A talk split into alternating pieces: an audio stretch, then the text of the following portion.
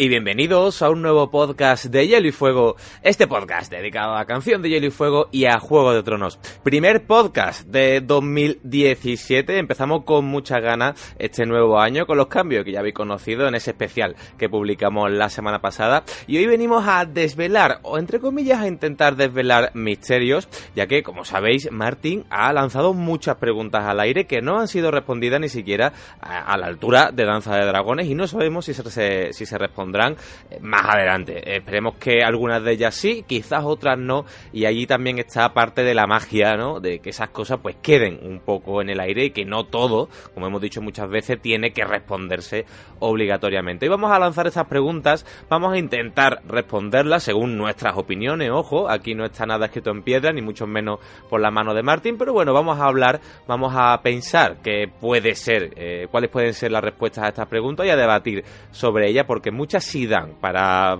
buenas conversaciones.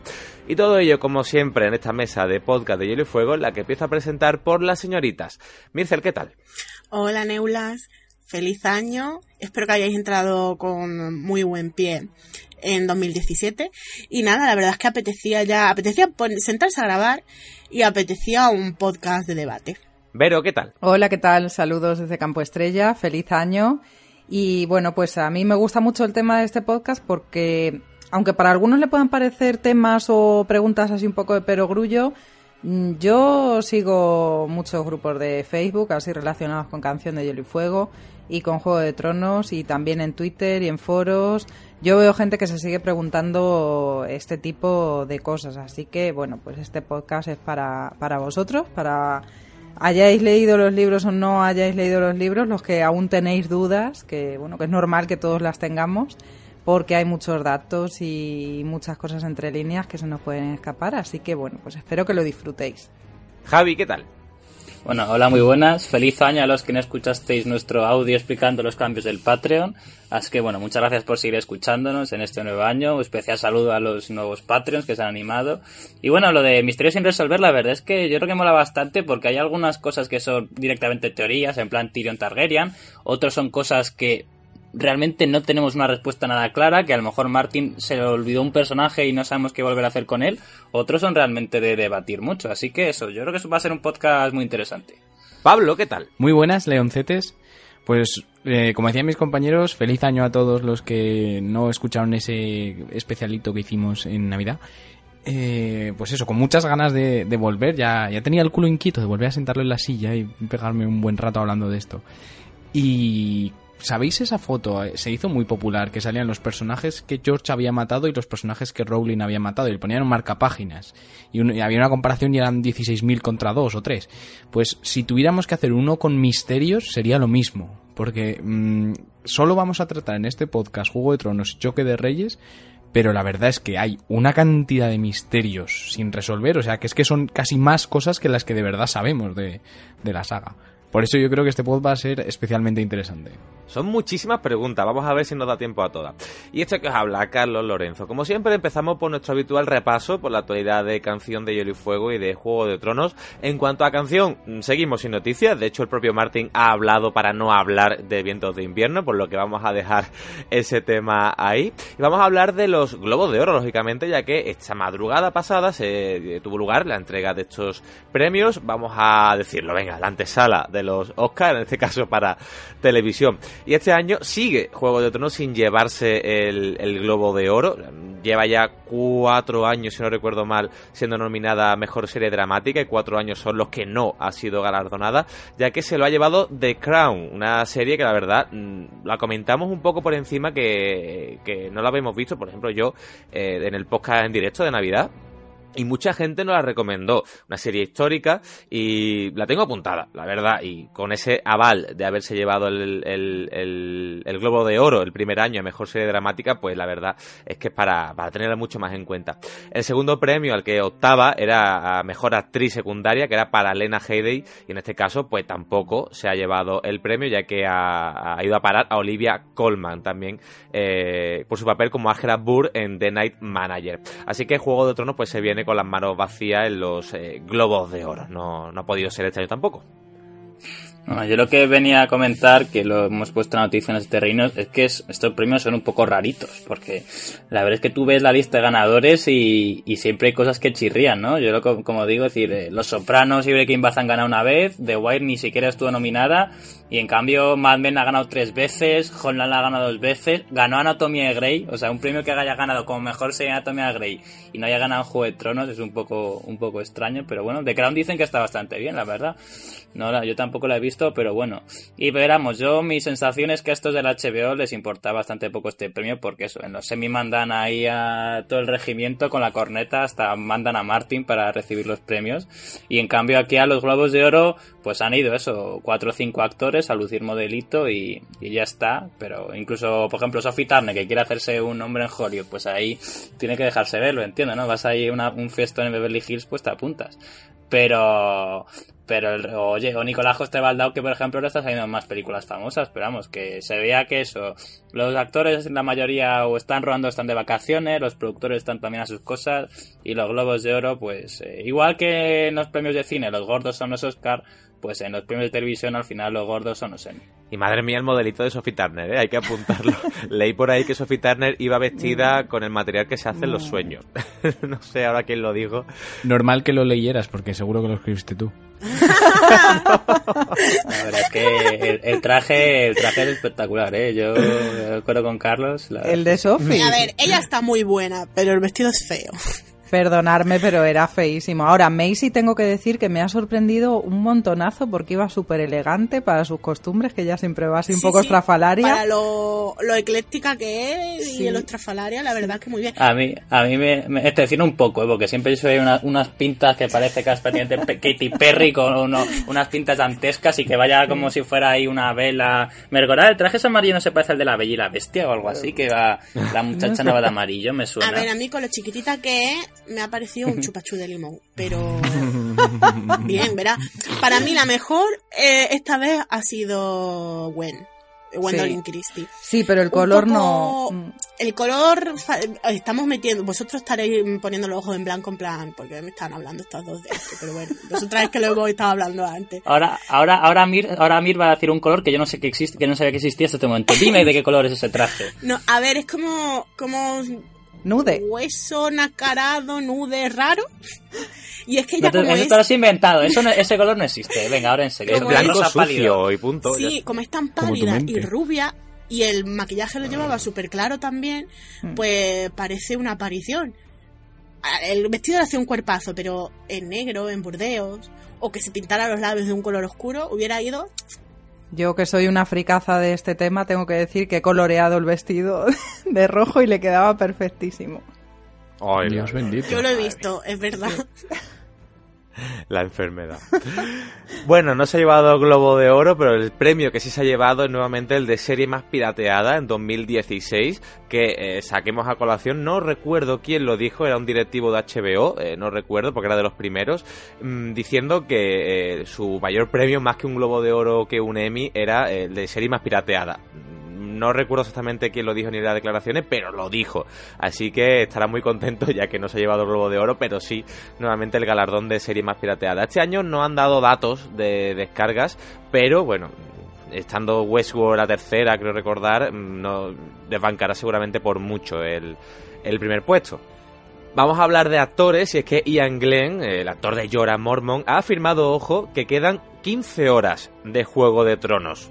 Una cifra un tanto extraña, ya que bueno, sabemos que eh, dijeron que la sexta, perdón, la séptima temporada iba a tener siete capítulos y que la octava y última tendría seis eso dijeron en su día, sin embargo, pues estas cifras no concuerdan del todo si sigue la dinámica de 50, 55 minutos por capítulo, por lo que se podría llegar a intuir que incluso podrían durar más los capítulos. Nosotros mismos hemos debatido que por qué no un capítulo final incluso de dos horas o hora y media, ¿por qué no?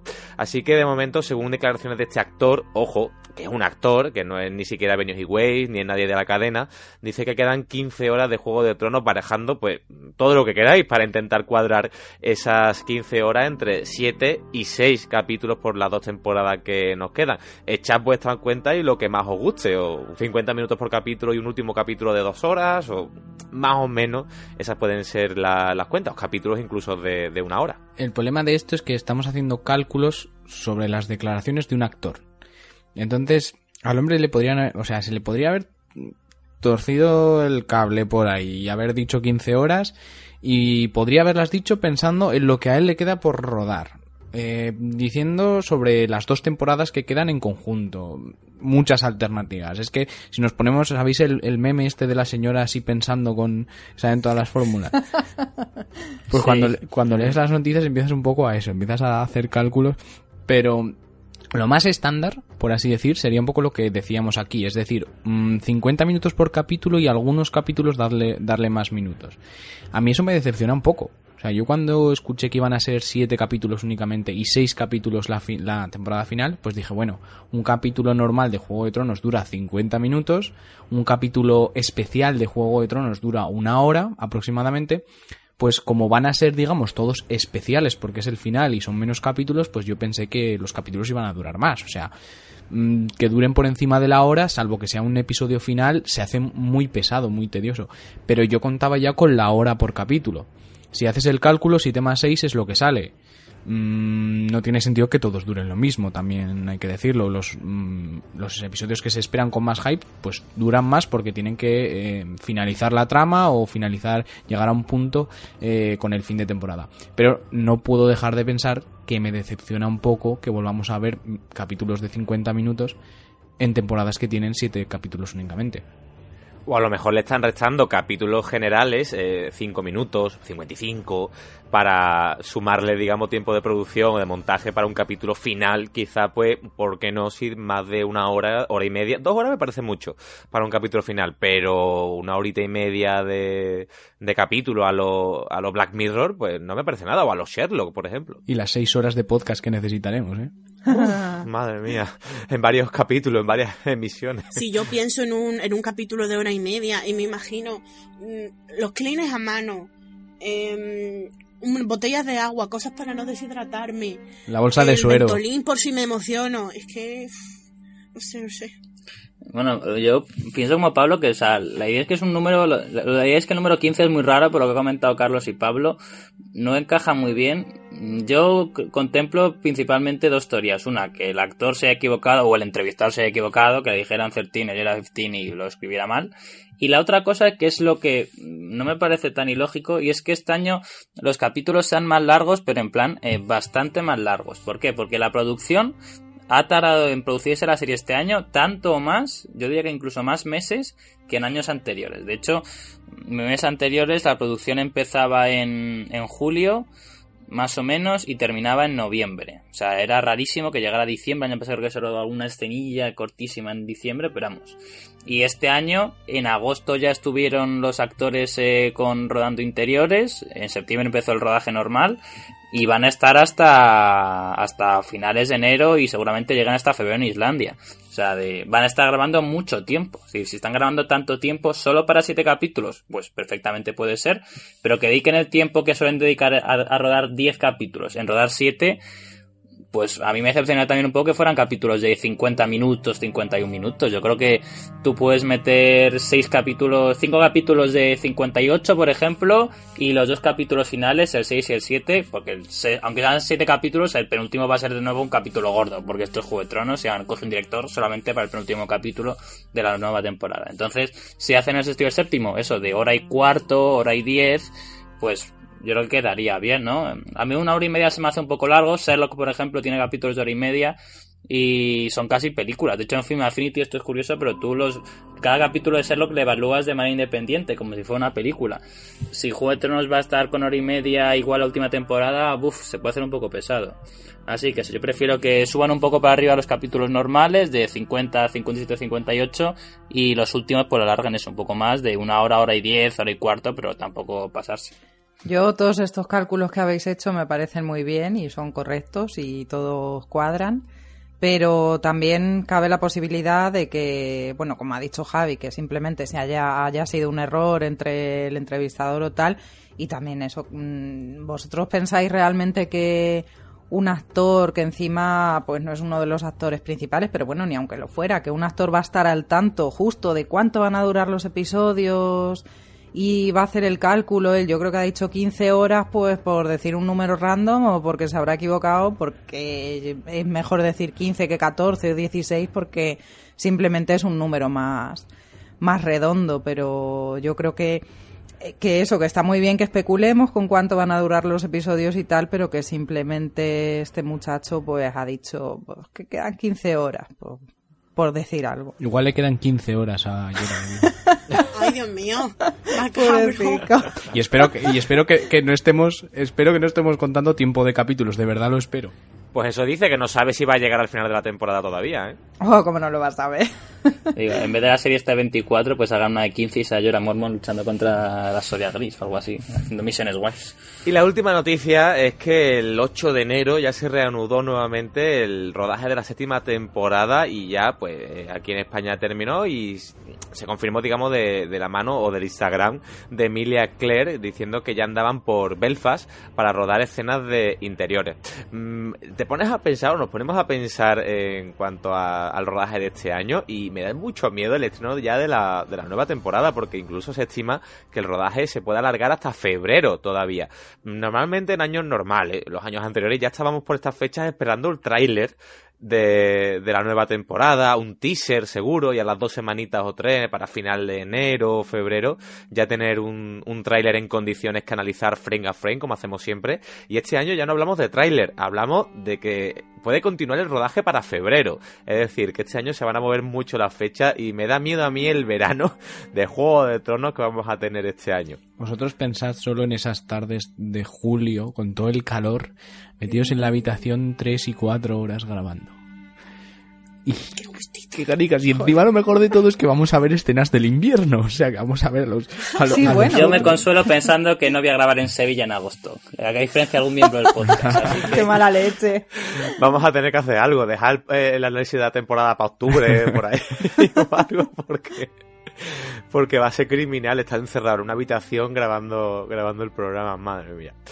En fin, dejamos este repaso de la actualidad y vamos a dar comienzo a este podcast, el primero de 2017, con preguntas sin responder.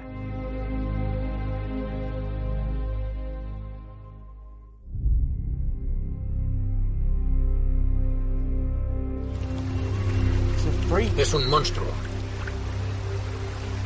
Una loba wargo.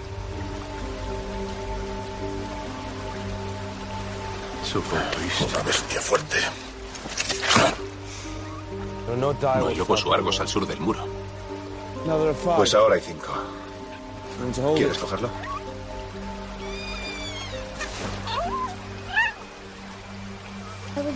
¿A dónde irán? Su madre ha muerto. No son de estas tierras. Es mejor matarlos. No sobrevivirán sin ella. Cierto. Dámelo. ¡No! Aparta el puñal. Acato órdenes de tu padre, no de ti. Por favor, padre. Lo siento, Bran. Lord Stark. Hay cinco cachorros. Uno para cada hijo Stark. El wargo es el emblema de vuestra casa. Es el destino.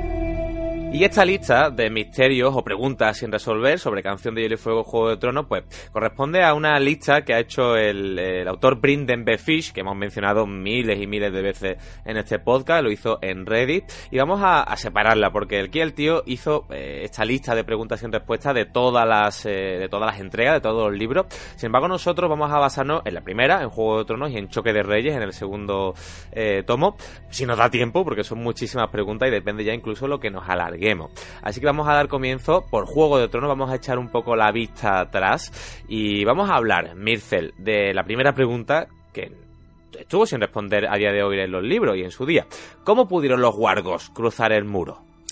Bueno, realmente mm, ojalá mi respuesta pudiera ser que tienen mini piquitos y palitas y hicieron un agujero porque sería adorable, pero mm, no puede ser.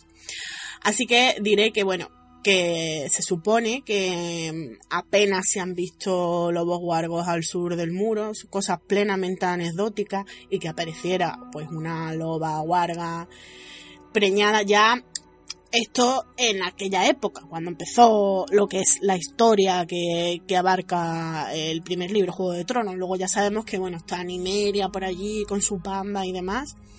Pero eh, era muy raro que apareciera una loba encima preñada y demás. ¿Qué se dice? Pues que podría ser que hubieran cruzado por alguno de los caminos o de los pasos de que si la garganta del agua lechosa, el camino del Gorne y demás. Pero mm, no olvidemos una cosa.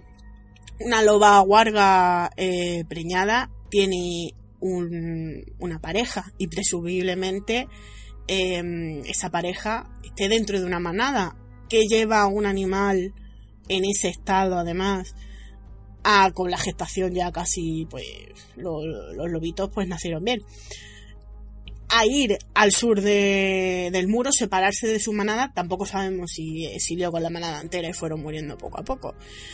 Realmente mm, creemos o bien que huían de los otros, más o menos. Mm, recordemos que volvían de la decapitación de, mm, del hermano que de la Guardia de la Noche que encontraron desertando y que decía que, que había visto algo y demás y al que no le hacían caso al pobre eh, las fechas coinciden, podrían estar o bien huyendo de los otros, que tampoco sabemos hasta qué punto los animales reaccionan a ellos, pero bueno. O se tiene que dar ahí una casuística muy especial, rollo despierta la magia y era necesario que esa loba de repente le da un aire y decide cruzar, pero yo abogo más por eso, no sé vosotros.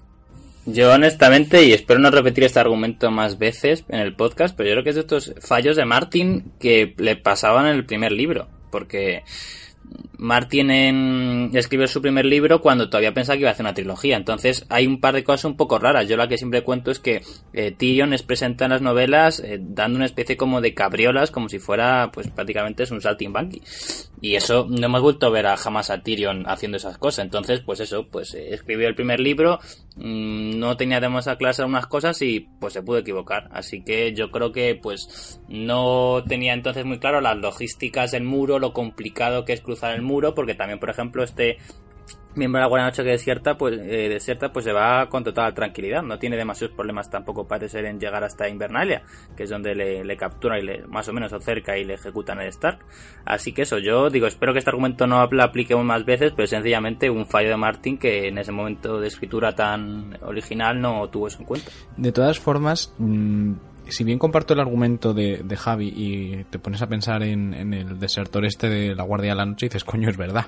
¿Cómo cojones? O sea, por mucho que, por mucho miedo que tuviera, no creo que caminara de, forma vertical.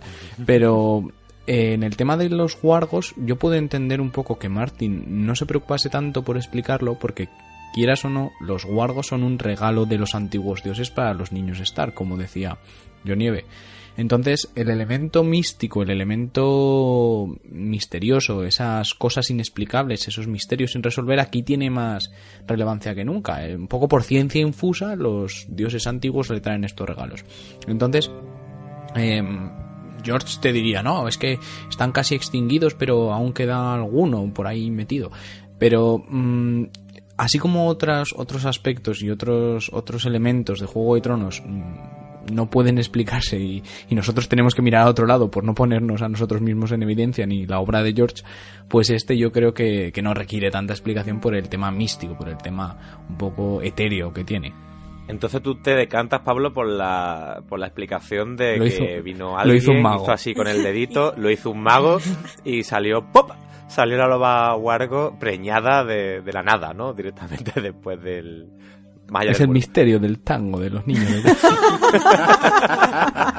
Lo mejor es yo ahí, ¿sabes? Preparando una explicación en plan, no, porque bueno, si se separa de la manada, la, la, la". que no, que no tiene lógica. Vale, gracias. Vamos a tener que poner el límite de lo hizo un mago para este podcast. O sea, Sí, llevamos sí. una... Yo diría que se puede usar cinco veces, porque si no, todo lo habría, lo habría hecho un mago. Bueno, no sabemos lo- los extremos del muro. De hecho, en alguna ilustración, no recuerdo lógicamente ahora mismo el autor, Mm. se ve el extremo, digamos, este del muro y digamos que cae en un acantilado a- al mar. Por, por así decirlo, de que llega prácticamente en vertical, como una pared, hacia, hacia el mar. E incluso se ve digamos como eh, digamos como se ve África de, desde Tarifa, por así decirlo, que se ve a lo lejos, incluso no tan lejos, la otra parte del muro, Casa Austera, toda la parte aquella de la pequeña península que había más allá del muro, pues ¿por qué no pudo pasar incluso nadando, no? Los lobos, pues por instinto los perros nadan, ¿no? Pues unas malas tomando un poco la, lo que ha dicho Mircel de que huían de algo, porque no, ¿no? También los lobos pues pueden tener, o los guargos, un instinto para esas cosas, pudo huir y quizá incluso pasar a nado por, por, esa, por esa zona, ¿no? Más colindante de- del extremo de los muros, ¿por qué no? A Pablo le gusta malo del mago. De fondo. Aquí vamos a lo loco hoy, aquí Sí, vamos eh, con los ojos cerrados y para adelante. Una loba Yo embarazada pensaba- cruzando ahí el, el mar ahí. mm, me- Yo Una pensaba... loba embarazada no es una mujer embarazada. Ya, ya, ya, un poco más de pelo y eso, pero mm, más que nada, o sea, lo, lo- lo veo complicado, o sea, es que ya te digo, esto, yo me quedo con el mago, eh, o sea, estoy utilizando ya el comodín, lo primero de todo, pero joder. Pues una de cinco, no digo más. Pero yo también pienso que es posible que ya estuviera, o sea, que ya se quedara preñada al otro lado de, del muro y que simplemente pues que no los hubiera visto nadie. Podía haber una pequeña manada o simplemente una pareja de, de lobos que, que, bueno, pues como dice Carlos, nadando como hubiera sido, hubieran llegado al otro lado del muro y que ahí hubieran vivido muchos años, ¿sabes? Ahí en plan los dos solicos por cualquier Más razón. felices ellos, todas las cosas. Bueno, pues vamos por la segunda pregunta sin responder. Vero, ¿qué le sucedió a Shara Dane? Hijo mío, si yo lo supiera. bueno, pues a ver, eh, la versión oficial, lo que podemos, lo que podemos deducir, ¿no? Por lo que se habla de ella en los libros, fuera de teorías y de historias, pues es que se suicidó después de la rebelión de Robert. Eh, tenemos varias referencias en todos los libros, de hecho, excepto en uno. En todos se menciona a Sarah Dane y, su historia. Eh, Caitlin, por ejemplo, en Juego de Tronos, pues habla de ella y es- parece que está un poco celosilla porque ella piensa que Jon es hijo de Ned y de Ashara Dane. Luego, en, en Desembarco del Rey, eh, Cersei hablando con, bueno, cuando habla con Ned, cuando Ned le dice, mm, oye, que tus hijos son bastardillos y eso, y me entera. y, Casual. y, y Cersei le dice, ¿cómo te atreves a jugar al noble señor conmigo? No sé qué, que yo sé que tienes un bastardo, que... mm, eh, ¿quién, es la madre de tu bastardo? La hermana de luto, esa tal Lady Ashara. Me han dicho que luego se tiró al mar. ¿Por qué fue? Bueno, pues mm, se sabe, ¿no? Que, que se tiró al mar. Bueno, de hecho también lo dice Edric Dane cuando se encuentra con Arya viajando con la hermandad sin estandartes. Esto ya, claro, más, más adelante, no en Juego de Tronos, pero que, como digo, en todos los libros se la menciona. Pues Edric Dane también le habla a Arya de, su tía, eh, Ashara era, era su tía, y le dice, bueno, pues eh, se conocieron tu padre y tus tíos y mi tía y tal, y, y bueno, pues que se tiró al mar mm, desde lo más alto de la torre de espada de piedra blanca antes de que yo naciera, le dice. Y bueno, también le dice que fue hermano de leche de John y, y tal. Y luego estaba Ristan Selmy, que desde Mirin pues se acordaba mucho de su amor por Ashara y dice que lo mismo, que se arrojó al mar. Eh, en este caso dice que porque mm, un Stark la había deshonrado en Harrenhal y ella se quedó embarazada y tuvo una hija que nació muerta y se lanzó al mar por, por pena. Así que bueno, sin entrar en teorías de si puede estar viva o no, de si es la septa Lemor, de si es Quaid, de mm, lo que sea, lo que sabemos oficialmente de Asara es que se tiró al mar desde una torre en Campo Estrella. Lo que sí es cierto es que mm, nadie encontró el cuerpo, no hubo velatorio ni nada, no el cadáver desapareció, se volatilizó, se lo llevó un mago. No vale, no vale. ¿eh? Vale, bueno, oficialmente se tiró al mar y ya está, y se suicidó. Eh, en eso coinciden todas las versiones, ¿vale? En cuanto a los motivos, en eso sí que tenemos ya variación, porque bueno, mm, a fin de cuentas, pues estamos hablando de, un mundo en, en Poniente, pues que es muy grande, que no hay medios de comunicación como los hay ahora, que por Twitter te enteras de las cosas a los dos segundos. Y bueno, pues las habladurías, ya sabemos cómo son estas cosas, el boca a boca y los motivos pues son variados en función de la fuente de los que de donde vengan, ¿no? Entonces pues que si un Stark la deshonró, que si estaba triste porque eh, Ned había matado a su hermano, que si había perdido una hija o un hijo, o que si estaba enamorada de Ned y como Ned se tuvo que casar con Caitlyn, pues se quedó hecha polvo. Incluso, bueno, ya mm, rizando el rizo, pues hay quien dice que ella estuvo conspirando también eh, para que Rigar subiera al trono y tal, en fin, contra el rey loco, bueno, cosas que la gente se le va mucho la pinza y, que fue por eso, por lo que decidió eh, quitarse de en medio. Pero bueno, ya sabemos que luego hay teorías de que como el cadáver no está, pues sin cuerpo no hay delito y no sé qué, no sé cuántos. Pero la versión oficial es que Asara se tiró al mar y desapareció. ¿Y tú qué piensas, Vero? Pues yo sinceramente pienso que, que sin cuerpo, a mí mientras no venga Martín y me diga, efectivamente, Asara está muerta y muerta y remuerta y no va a aparecer más. A mí me, siempre me ha parecido a ver, no voy a decir que, mm, por supuesto, a Sarah Dane no es mi personaje favorito porque no es un personaje en sí, no, no existe, ¿no? Solamente se ha hablado de ella. Pero es un personaje que me gustaría, eh, al que me gustaría conocer y que me gustaría saber más sobre ella y por qué, sobre todo me gustaría saber por qué aparece tanto, por qué se la menciona tanto, por qué, mm, no sé, parece que tenga importancia o si solamente es un nexo de, unión entre personajes para que veamos que, que, un mismo a una misma persona la pueden conocer varios personajes y cada uno tener su propia versión de un hecho. Es que mm, no, no hay una explicación mm, que me satisfaga con respecto a, eso, a por qué aparece tanto y, en todos los libros. Yo, sinceramente, pienso que ese suicidio fue fingido, que es algo que se contó y que yo qué sé, no, ya no sé qué haría ella si se fue, si, si está muerta, si está viva, si es alguien o no es nadie o, lo que sea. Eso ya no lo sé, por supuesto, no lo sabe nadie.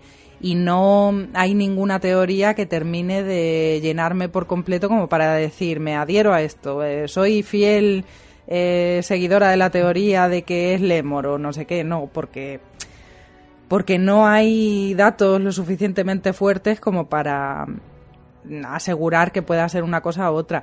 No es, por ejemplo, como que John es hijo de quién es, porque es que yo que sé, hay datos ya muy contundentes sobre la identidad, posible identidad de Ashara en el caso de que estuviera viva, pues no hay no hay nada, es solo, bueno, pues soñar por soñar. Pero como digo, yo no, yo no me creo esa historia de, de la muerte y tampoco me creo que no sea nadie como... Porque si no, ¿por qué se la menciona tanto? Bueno, a ver, eh, dices que se la menciona tanto, pero también se menciona mucho a otros personajes y no tienes tanta fijación por esos personajes, pero también, perdona que te diga. Pero es que otros personajes de los que se ha hablado al final ha sido por algo, porque se habla, por ejemplo, de Brinden Ríos en los libros, en todos, contando también los cuentos de Dan Kieg, y es porque verdaderamente es importante, ya sabemos quién es, ya sabemos, de, sabes a dónde va por dónde van los tiros. Yo sé que somos un podcast serio y lo siento, pero es que, o sea, toda la exposición me estoy imaginando a, Vero viendo a Sara lanzarse diciendo apenas se ha volado, todavía se podría querer. Ay, qué cabrón eres, Pablo. A ver, yo sinceramente mm, pensaba, antes de conocer a Vero, pensaba que estaba muerta completamente, no Vero, a Sara. Y ahora se me ha pegado. O sea, yo no puedo mm, humanamente pensar que mm, Sarah Dane está muerta. Ya con el run run todo el día, pues. Tampoco estoy todo el día, leche. Hombre, a ver, que, que, se caiga en el mar y que no se encuentre, que se caiga, que se tire y que no se encuentre el cuerpo. Sí, tampoco es tan descabellado. Exactamente, pero, o sea, que, que. Ya, ya, ya, a ver, por eso digo. Yo qué sé. Bueno tampoco es motivo suficiente como para pensar que no, pero bueno, lo oficial es eso, que está muerta y punto. Mm. Pues Javi, siguiente pregunta sin responder y vamos a hablar un poco de Ned. Nos estamos yendo muy al principio de, todo, hablando de los Wargos, de Ashara y ahora de Ned, porque también nos vamos a la Torre de la Alegría. ¿Qué dijo Ned de lo sucedido en la Torre de la Alegría? Pues bien, eh, aquí la respuesta clara es no lo sabemos, porque fijaos que en el primer libro es cuando Ned y, y Catherine interactúan, evidentemente después Ned ya no aparece, después de la primera novela, pero nunca vemos eh, referenciado ese hecho. La única vez que vemos mm, una mención clara a la Torre de la Alegría es en el, en el sueño de Ned Stark, que además el mismo Martin ha explicado alguna vez que es un sueño febril, así que no hay que creerse al 100% todo lo que todo lo que sueña Ned, ¿no? Que igual pues parte del delirio que al estar en las celdas, las celdas negras de hecho, pues le han podido confundir un poco lo que está pensando, ¿no? Entonces, en las novelas, o sea, Catelyn nunca pasa por la, la, cabeza de Catelyn la palabra Torre de la Alegría. Y Ned Stark, salvo en ese capítulo, no, no hace una referencia explícita a ella, ¿no? Hace alguna, alguna vez sobre John, pero, pero no, no se refiere nunca específicamente a que haya estado Torre de Alegría y demás, ¿no? Si no tuviéramos la pista de sueño, no habría salido nunca. Entonces, ante esta ausencia de menciones a la Torre de Alegría, por parte de Ned Stark, ¿qué le dijo Ned a su familia de la Torre de Alegría? Pues mi teoría es que no dijo nada. O sea, él le contó a Catherine que había tenido una, vamos, la versión oficial, que había tenido una hija por ahí en el sur mientras estaba luchando en la guerra por Robert que tenía que perdonarla, tenía que perdonarle porque bueno, en la guerra estas cosas pasan, está muy necesitado, quería una mujer y tal, y bueno, como era muy honorable, en vez de dejar a la pobre muchacha embarazada y olvidarse el tema y mandar una paguita así eso por correo postal vía cuervo, pues decidió responsabilizarse de ese hijo como, como su bastardo. Y le diría a su colega Hoblan Reed, que fue testigo de todo, pues que efectivamente él tampoco dijera nada ya digo que es mi, mi, sensación viendo que no hay más menciones a la Torre de la Alegría, por supuesto. Recordemos que además Catherine es muy normal que se creyera esa versión, sobre todo en ese momento, porque Catherine entonces no conocía a Ned Stark. O sea, Catherine cuenta que tienen a Ned Stark, tiene concibe a Rob antes de la guerra, Ned se va a la guerra, si no me están fallando las fechas, y le conocía eso a Ned, eso nada, de básicamente de echar el pincho por compromiso de la boda y después Ned se tuvo que ir a la guerra. Entonces no, no conocía mucho a Ned Stark, conocía a su hermano mayor, que era un bicho de cuidado, entonces diría, pues bueno, pues este será, parece un poco más majo, pero será un bicho como su hermano, que a la mínima se va por ahí de picos pardos y tiene un hijo con quien sea. Así que dirá, pues bueno, pues ha tenido un bastardo, pues mira, me lo creo. Y compró la versión que contó Ned que no mencionaba la la alegría. Luego quizás con el paso de los años, cuando Kathleen conoció más a Ned, se dio cuenta de que era buena persona, de que no le cuadra nada como personaje y como persona irse por ahí a tener un hijo bastardo donde fuera pero dijo, bueno, pues serían cosas, pecados de juventud o cosas de estar en una guerra y tal, pues bueno, haría un poco la vista gorda y bueno, como ya sufría mucho Catherine viendo a John cada día, pues prefería yo creo, intentó no hacerse preguntas sobre la versión más o menos oficial que le dio en el Star, aunque eso sí, hay que dejar claro que Catherine es consciente de los rumores sobre a Sarah Dane, porque es la misma Catherine quien, quien reflexiona sobre ellos con a Sarah como posible madre de, de John, así que, pero eso, si la Torre Alegría no se menciona nunca, pues asumimos que es que Ned Stark se llevó ese secreto literalmente a la tumba.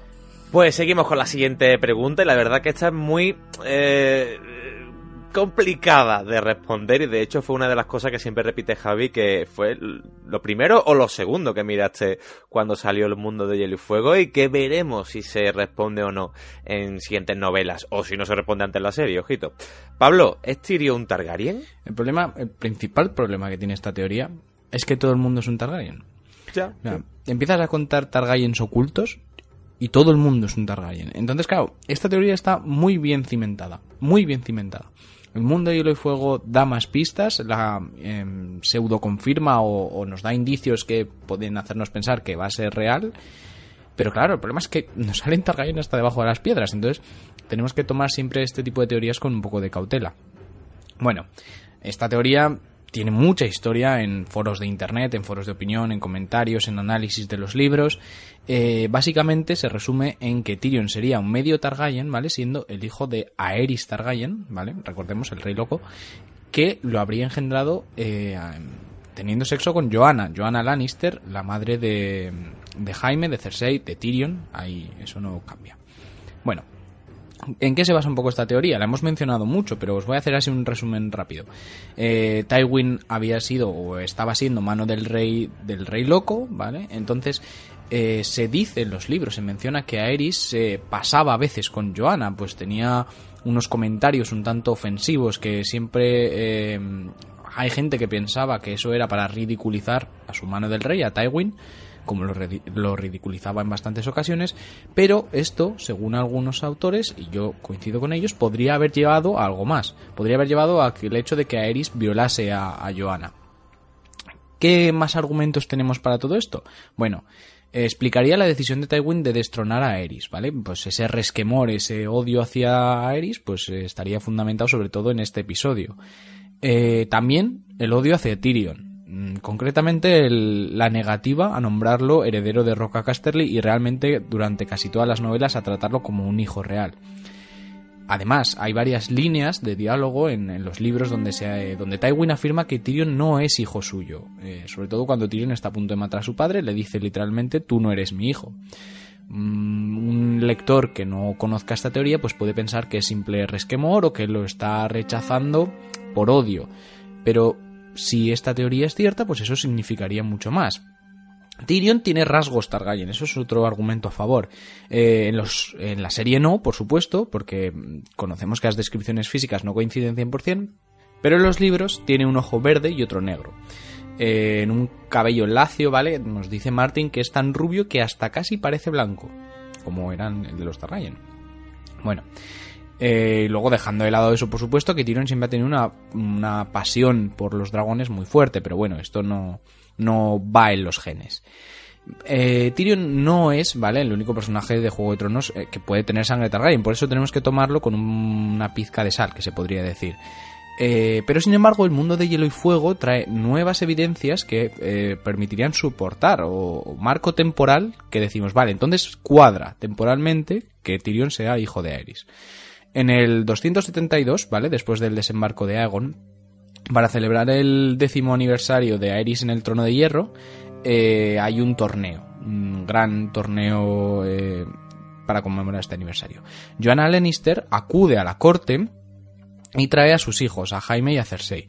Joanna Lannister había sido eh, una de las damas que acompañaba a la princesa Raela. Pero precisamente en la boda entre Joanna y Tywin, eh, Aerys se, pasó con ellos, hizo comentarios que no tenían nada de oportunos. Entonces Raela eh, la mandó de vuelta a Rocacaster y Raela, la esposa del rey loco, pues ya veía un poco eh, por dónde iban, eh, por dónde iba el asunto. Entonces la mandó de vuelta a Rocacasterly y yo creo que Tywin estuvo muy de acuerdo con esa decisión, tuvo mucho que ver. Y en este torneo vuelve la, la señora de Tywin, vuelve con sus dos hijos y eh, hace un comentario bastante horrible que le dice que si los hijos le han estropeado las tetas que siempre habían estado tan altas y orgullosas. Lord Tywin se enfada, al día siguiente presenta su dimisión como mano del rey, el rey loco no la acepta, pero eh, la teoría dice que fue en este momento cuando esa noche, embriagado, pues Aerys pudo violar a, a Joanna. Entonces Joanna, eh, sabemos que al año siguiente, ¿vale? Eh, tuvo un hijo, es decir, tuvo a Tyrion al año siguiente, es decir, el marco temporal encaja muy bien durante ese año. Sabemos que después del torneo volvió a Rocacasterly, se menciona de manera colateral, me lo señalaba Javi antes, eh, por el hecho, por ejemplo, de que el incidente este en el que Joanna descubre a Jaime y Cersei juntos fue en el 273, un año después, más o menos, en Rocacasterly. Entonces encaja temporalmente, Luego ya hay autores que sacan otros tipos de conclusiones. Por ejemplo, dicen que Tywin intentó que Joanna abortase y que a consecuencia de esto fue cuando tuvo eh, Tyrion la malformación y Joanna murió. Yo no coincido del todo porque no creo que Tywin hubiera esperado a un momento final. Si el rey había tenido hijos con ella o había tenido sexo con ella, pues supongo que habría, eh, lo habría intentado abortar en las primeras semanas o en un periodo medio que Tyrion no habría sobrevivido. Por eso yo creo que aquí pues estos autores se van un poco de mano. Pero como ya digo, el mundo de hielo y fuego, el mundo de hielo y fuego sí, nos da nuevas evidencias que nos permiten soportar esta teoría. Bueno, esto lo hemos hablado ya en, en, muchos podcasts anteriores, yo creo que especialmente en el podcast de las cabezas de dragón y el podcast específico sobre Tyrion, así que bueno, no voy a extender nada más que lo que dice Pablo, solo mi opinión. Que sí, yo sí creo que, que Tyrion son Targaryen, pero yo creo que esta es la tibia cosa que Martin podría no dejar clara en los libros. O sea, que Martin lo dejará en suspense, que en los libros, por ejemplo, puede decir ni una sola mención más al tema, si acaso ver a Tyrion montar en un dragón, si acaso, pero sería lo máximo, pero que no haya eso, no vuelva a aparecer más menciones de este tema, porque como ahora mismo nosotros estamos en el alambre y es un tema que no es parece urgente y necesario para la consecución de la historia, pues dejarlo en suspenso y que ya cada uno pregunte lo que sea y, y bueno, si eso Martin en algún momento haga un rolling y se ponga a soltar detalles random de personajes, pues lo cuente o no, o no diga nunca y quede, y cuando le preguntan diga, ah, pues eso queda a la imaginación de cada una. Hay una verdad que yo la sé, pero vosotros debatid porque me, me río viendo vuestras teorías y vuestras eh, especulaciones sobre el tema. Es lo que yo pienso. Y digo como Carlos, Pablo lo ha explicado todo muy bien, pero para mí un, el resumen es que las tres casas del dragón, Tyrion, Jon y Dany, los tres podrían ser genes del dragón, pero los tres serían hijos de madres que murieron al darles a luz eh, en el parto y quizá los tres frutos de una violación. Y entonces, si los tres fueran fruto de una violación, lo de, lo de Lian y Raegar no es violación, pero entre comillas para el mundo lo es, pues encajarían los tres mucho y los tres tendrían eso, una madre o un padre Targaryen que haya que se cerrar el círculo completamente. ¿Os podéis creer que después de lo muchísimo que se ha hablado de esta teoría eh, en el programa, ahora mismo acabo de caer en que si esto fuera verdad, Tyrion y Daenerys eh, serían hermanos? O sea, es que no... Bueno, hermanastro, hermanastros, Es una pero posibilidad que... sí.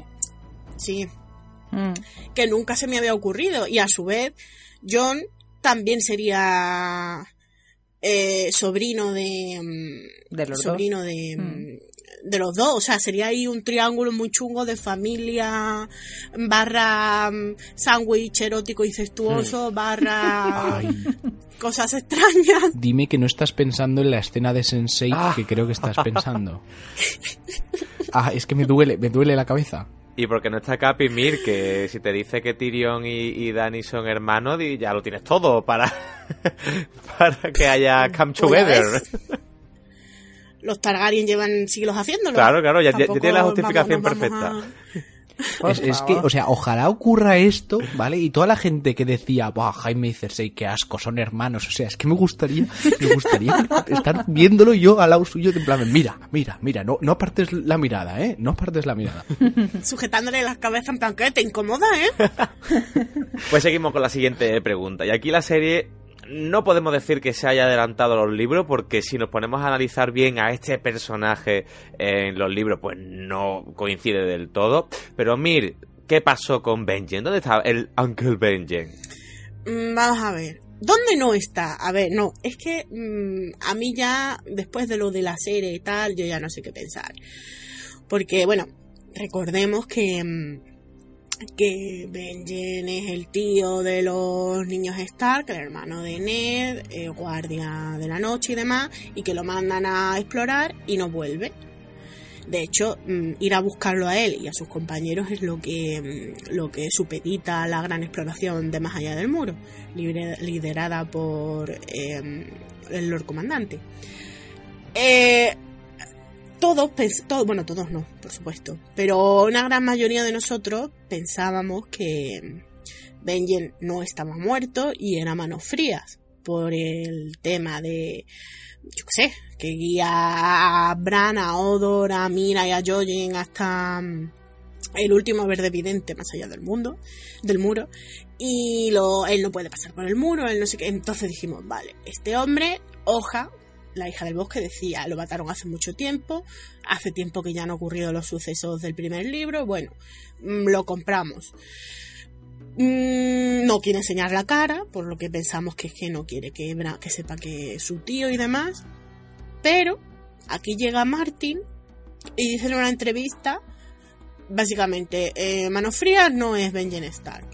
Y nos quedamos, bueno, pues se nos ha jodido la teoría de mano fría, pero no pasa nada. Que HBO estaba mirando para otro lado en ese momento, por cierto. Claro, HBO se estaba tapando los oídos y estaba na na na na na na na na porque no hay otra explicación posible. Yo creo que la serie nos dejó a todos con la cintura partida, a todos los que sabíamos este hecho de mano fría. Entonces, en caso de que Benjen efectivamente esté muerto, pues eh, como se encontraron los cadáveres convertidos en espectros de dos de sus hombres, pues es posible que todos cayeran en la misma emboscada y efectivamente sea un espectro. Em, también puede ser que su grupo fuera atacado por el pueblo libre y una parte de los cadáveres quemados y otra no, por lo que explicaría que Ozor y Jaffer Flores eh, sí que volvieran como espectros, pero claro, matas a unos tíos, a unos los quemas y a otros no, es un poco ble. Y mm, la otra teoría es efectivamente la de manos frías. Los hijos del bosque lo encontraron y lo trajeron a la, entre comillas, vida. Y la, la otra vertiente, la de sigue vivo, pero efectivamente está a tomar por culo y no sabemos si lo vamos a volver a ver, es que o bien se ha quedado aislado con, en aldeas salvajes súper lejanas, efectivamente, y que algunos de sus hombres huyesen y esos son los que se convirtiesen en espectros, o eh, ha visto lo que, es, eh, lo que venía encima.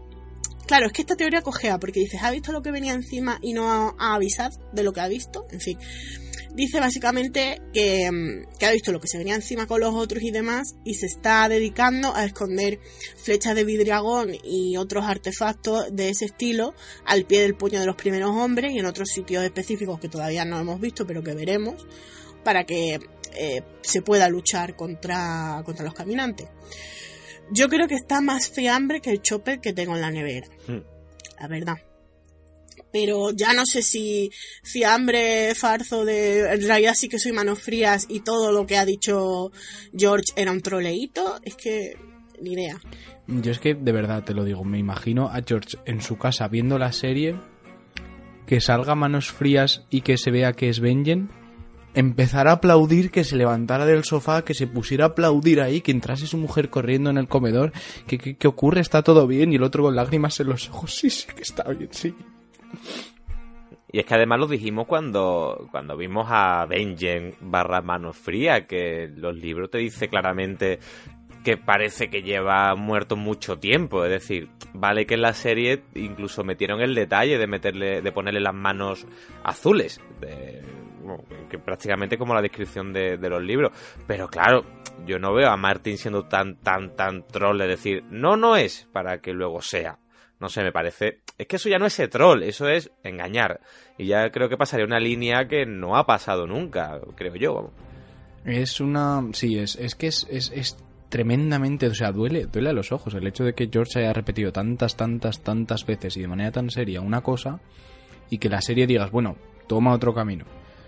Mm, vale, puedes tomar otro camino. Pero es como si George dijese, dijese mm, en 50 entrevistas distintas que Arya Stark eh, no come pescado y, lo sacas ahí comiéndose un pescado crudo y disfrutando. Es que es... Oh, eh, duele, duele, porque ya no estamos hablando de que sean eventos que tú quieres contar de otra forma, sino que es algo que George ha repetido 40.000 veces y, y es la salida fácil y la tomaron. Y entonces yo creo que solo, solo me explico a mí mismo que, no fueran conscientes de todo eso, que no estuvieran al, al, día de lo que dice George, que es decir, que su interés por la serie haya llegado un momento que lo que diga George, pues bueno, no estén tan pendientes, ¿sabes? Se, la sude un poco, por así decir. A este hombre, sin duda, millones de veces con lo que nos gusta hilar fino a los fans, le han tenido que decir, oye, ¿y tal cosa es tal cosa? Han acertado y ha tenido que pensar por dentro, me cago en la puta. Hmm y, ha sonreído y ha dicho cualquier cosa, ha salido por la tangente. Entonces, que haya sido tan rotundo con esto y que luego nos la hayan metido por detrás me parece un poco mm, extraño. Seguimos con más preguntas. Eh, una que de hecho no tenemos presente casi desde el primer libro es Vero. ¿Quién será, o quién es, o quién ha sido el semental que cabalgará el mundo? Bueno, pues eh, tenemos que, claro, que tenemos que irnos muy para atrás. Esto ya lo tenemos muy, muy antiguo en nuestra memoria. Tenemos que irnos al capítulo en el que Daenerys está en Baes Dothraki, en el Doscalín, en ese sitio donde están las viudas de los Cal. Bueno, esto sí lo tenemos reciente porque ha salido en la sexta temporada, pero bueno, mm, mucho antes, cuando está embarazada y tiene que comerse el corazón de un semental crudo, me están dando angustia solo de pensarlo en el ritual este Dothraki que bueno que se tiene que comer el corazón para que el hijo que espera pues sea fuerte sea intrépido eh, que sea un varón porque hay una cosa que me llama mucha, mucho la atención de ese capítulo y es que dicen, es que si no se llega a comer el corazón o si vomita o si se atraganta con la sangre, el bebé puede nacer deforme o incluso mujer, o sea, ya como, como si fuera lo peor que te puede pasar en la vida, no sé, me, pareció muy fuerte. Y bueno, pues cuando se come el corazón, eh, una de estas ancianas del Dos Calín dice que el bebé que tendrá Daenerys será el semental que cabalga el mundo. Eh, todos le empiezan a llamar así y Daenerys pues, le pregunta a, a y él le cuenta la profecía bueno, ya las ancianas le, habían dicho esto, le habían dicho, veloz como el viento cabalga y tras él su calasar cubre la tierra. Hombres incontables, los arax les brillan en las manos.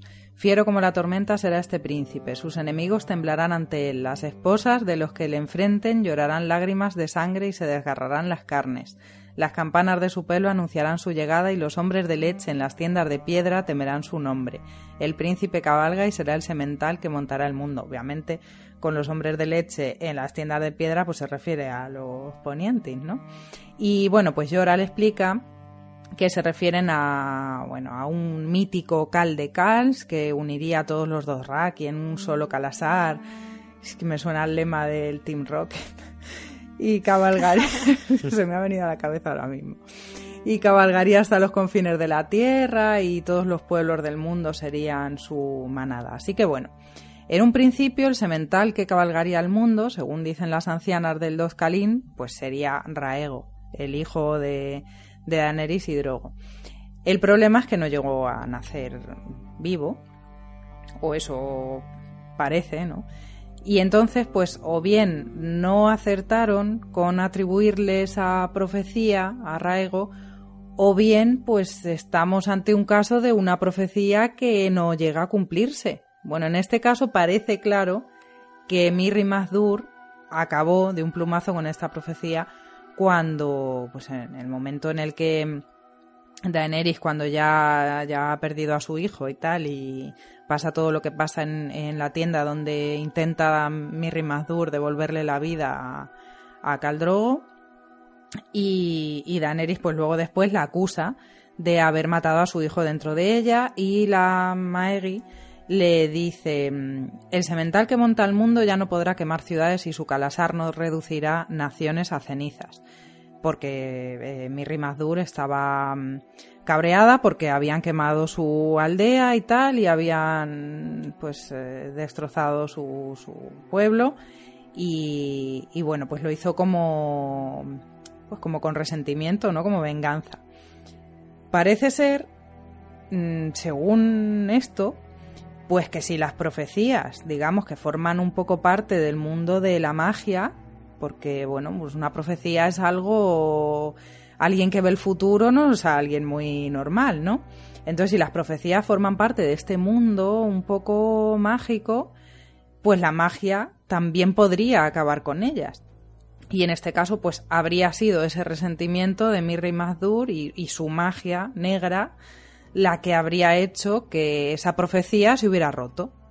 O sea, sí, se le dijo que eh, Raego iba a ser el semental que cabalgaría el mundo y bueno, pues ella acabó con él para evitar que, que, pues, que se convirtiera en, un, en una persona poderosa que destrozase pueblos enteros y, y bueno, pues así lo hizo. Pero un poco antes, también en, Juego de Tronos, después de, nacer muerto Raego y todo esto, Daenerys tiene fiebre, tiene sueños, o visiones, o como lo queramos llamar.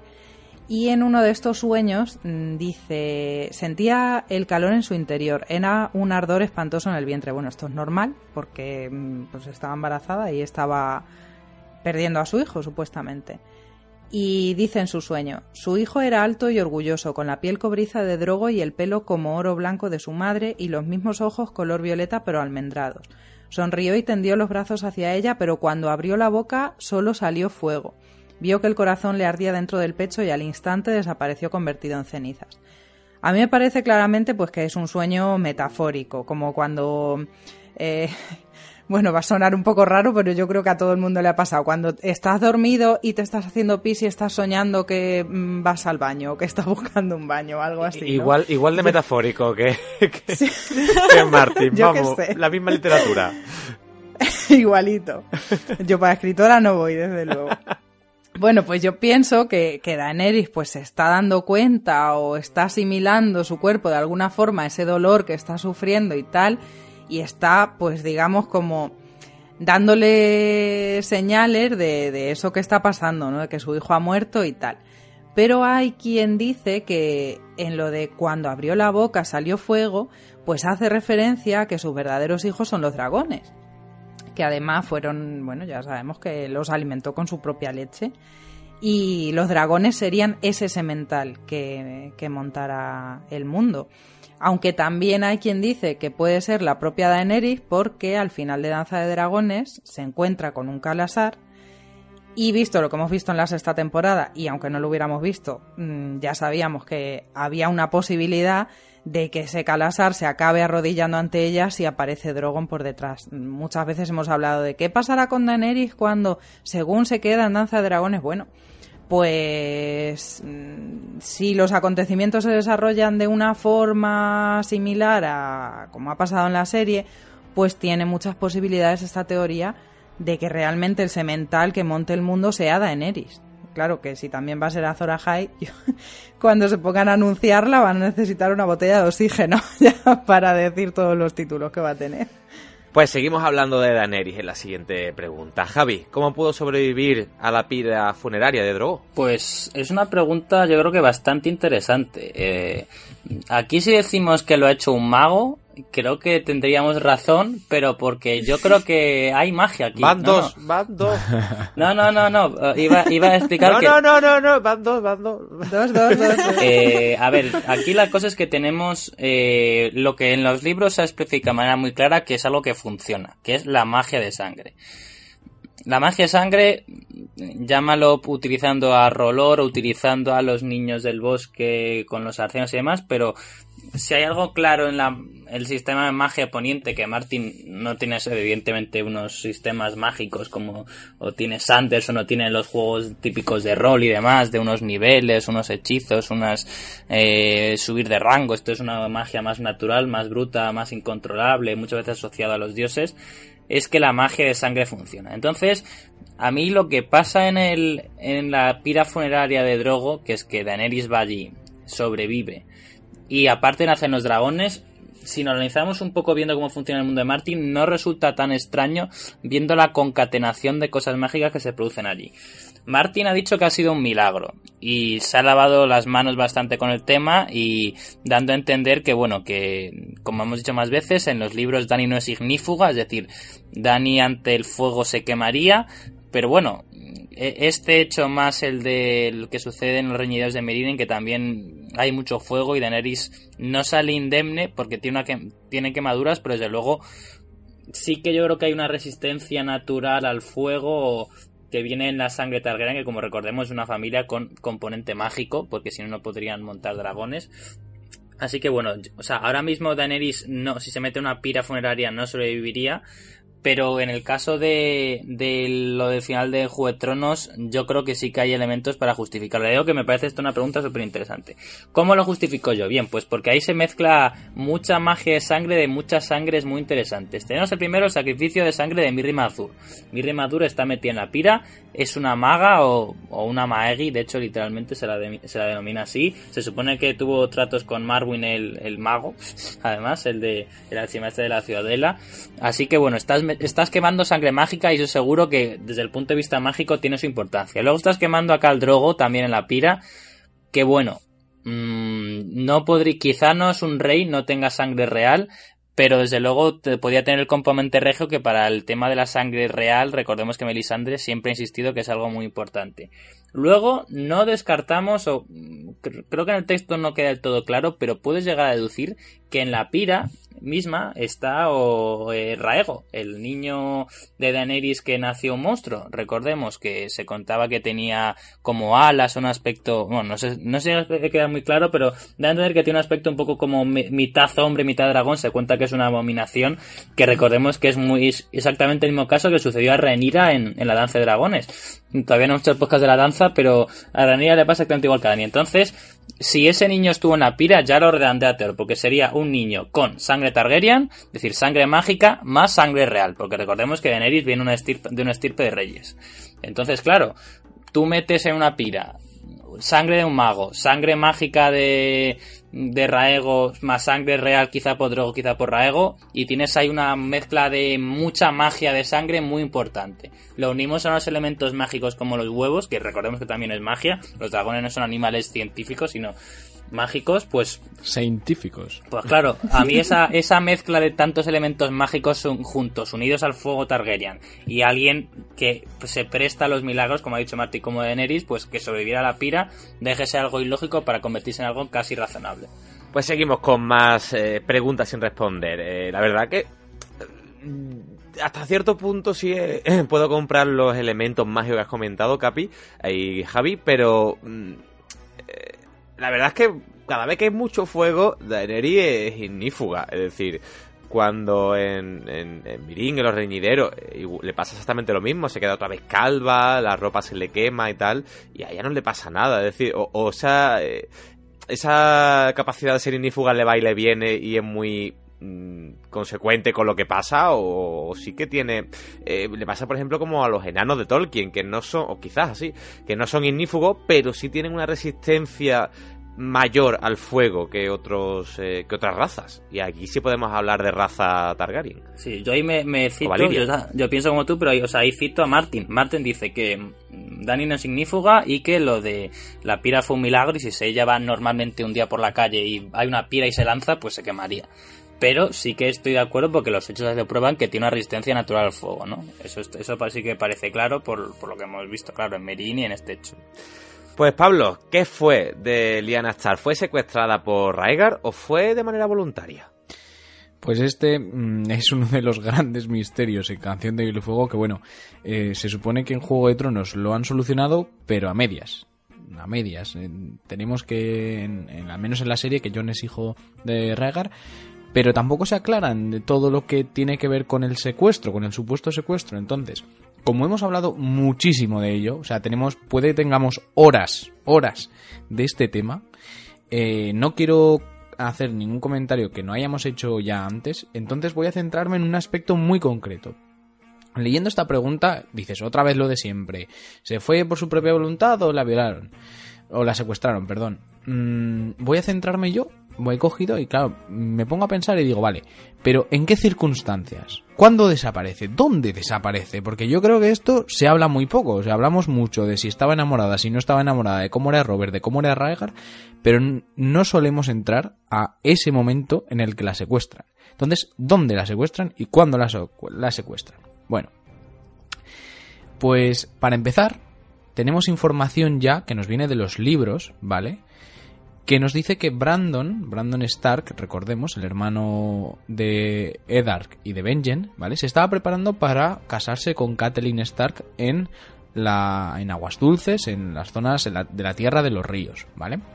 Entonces, recurrimos ahora al mundo de hielo y fuego, ¿vale? Y en el capítulo que nos habla del año de la falsa primavera, nos dice que con la llegada del nuevo año, ¿vale?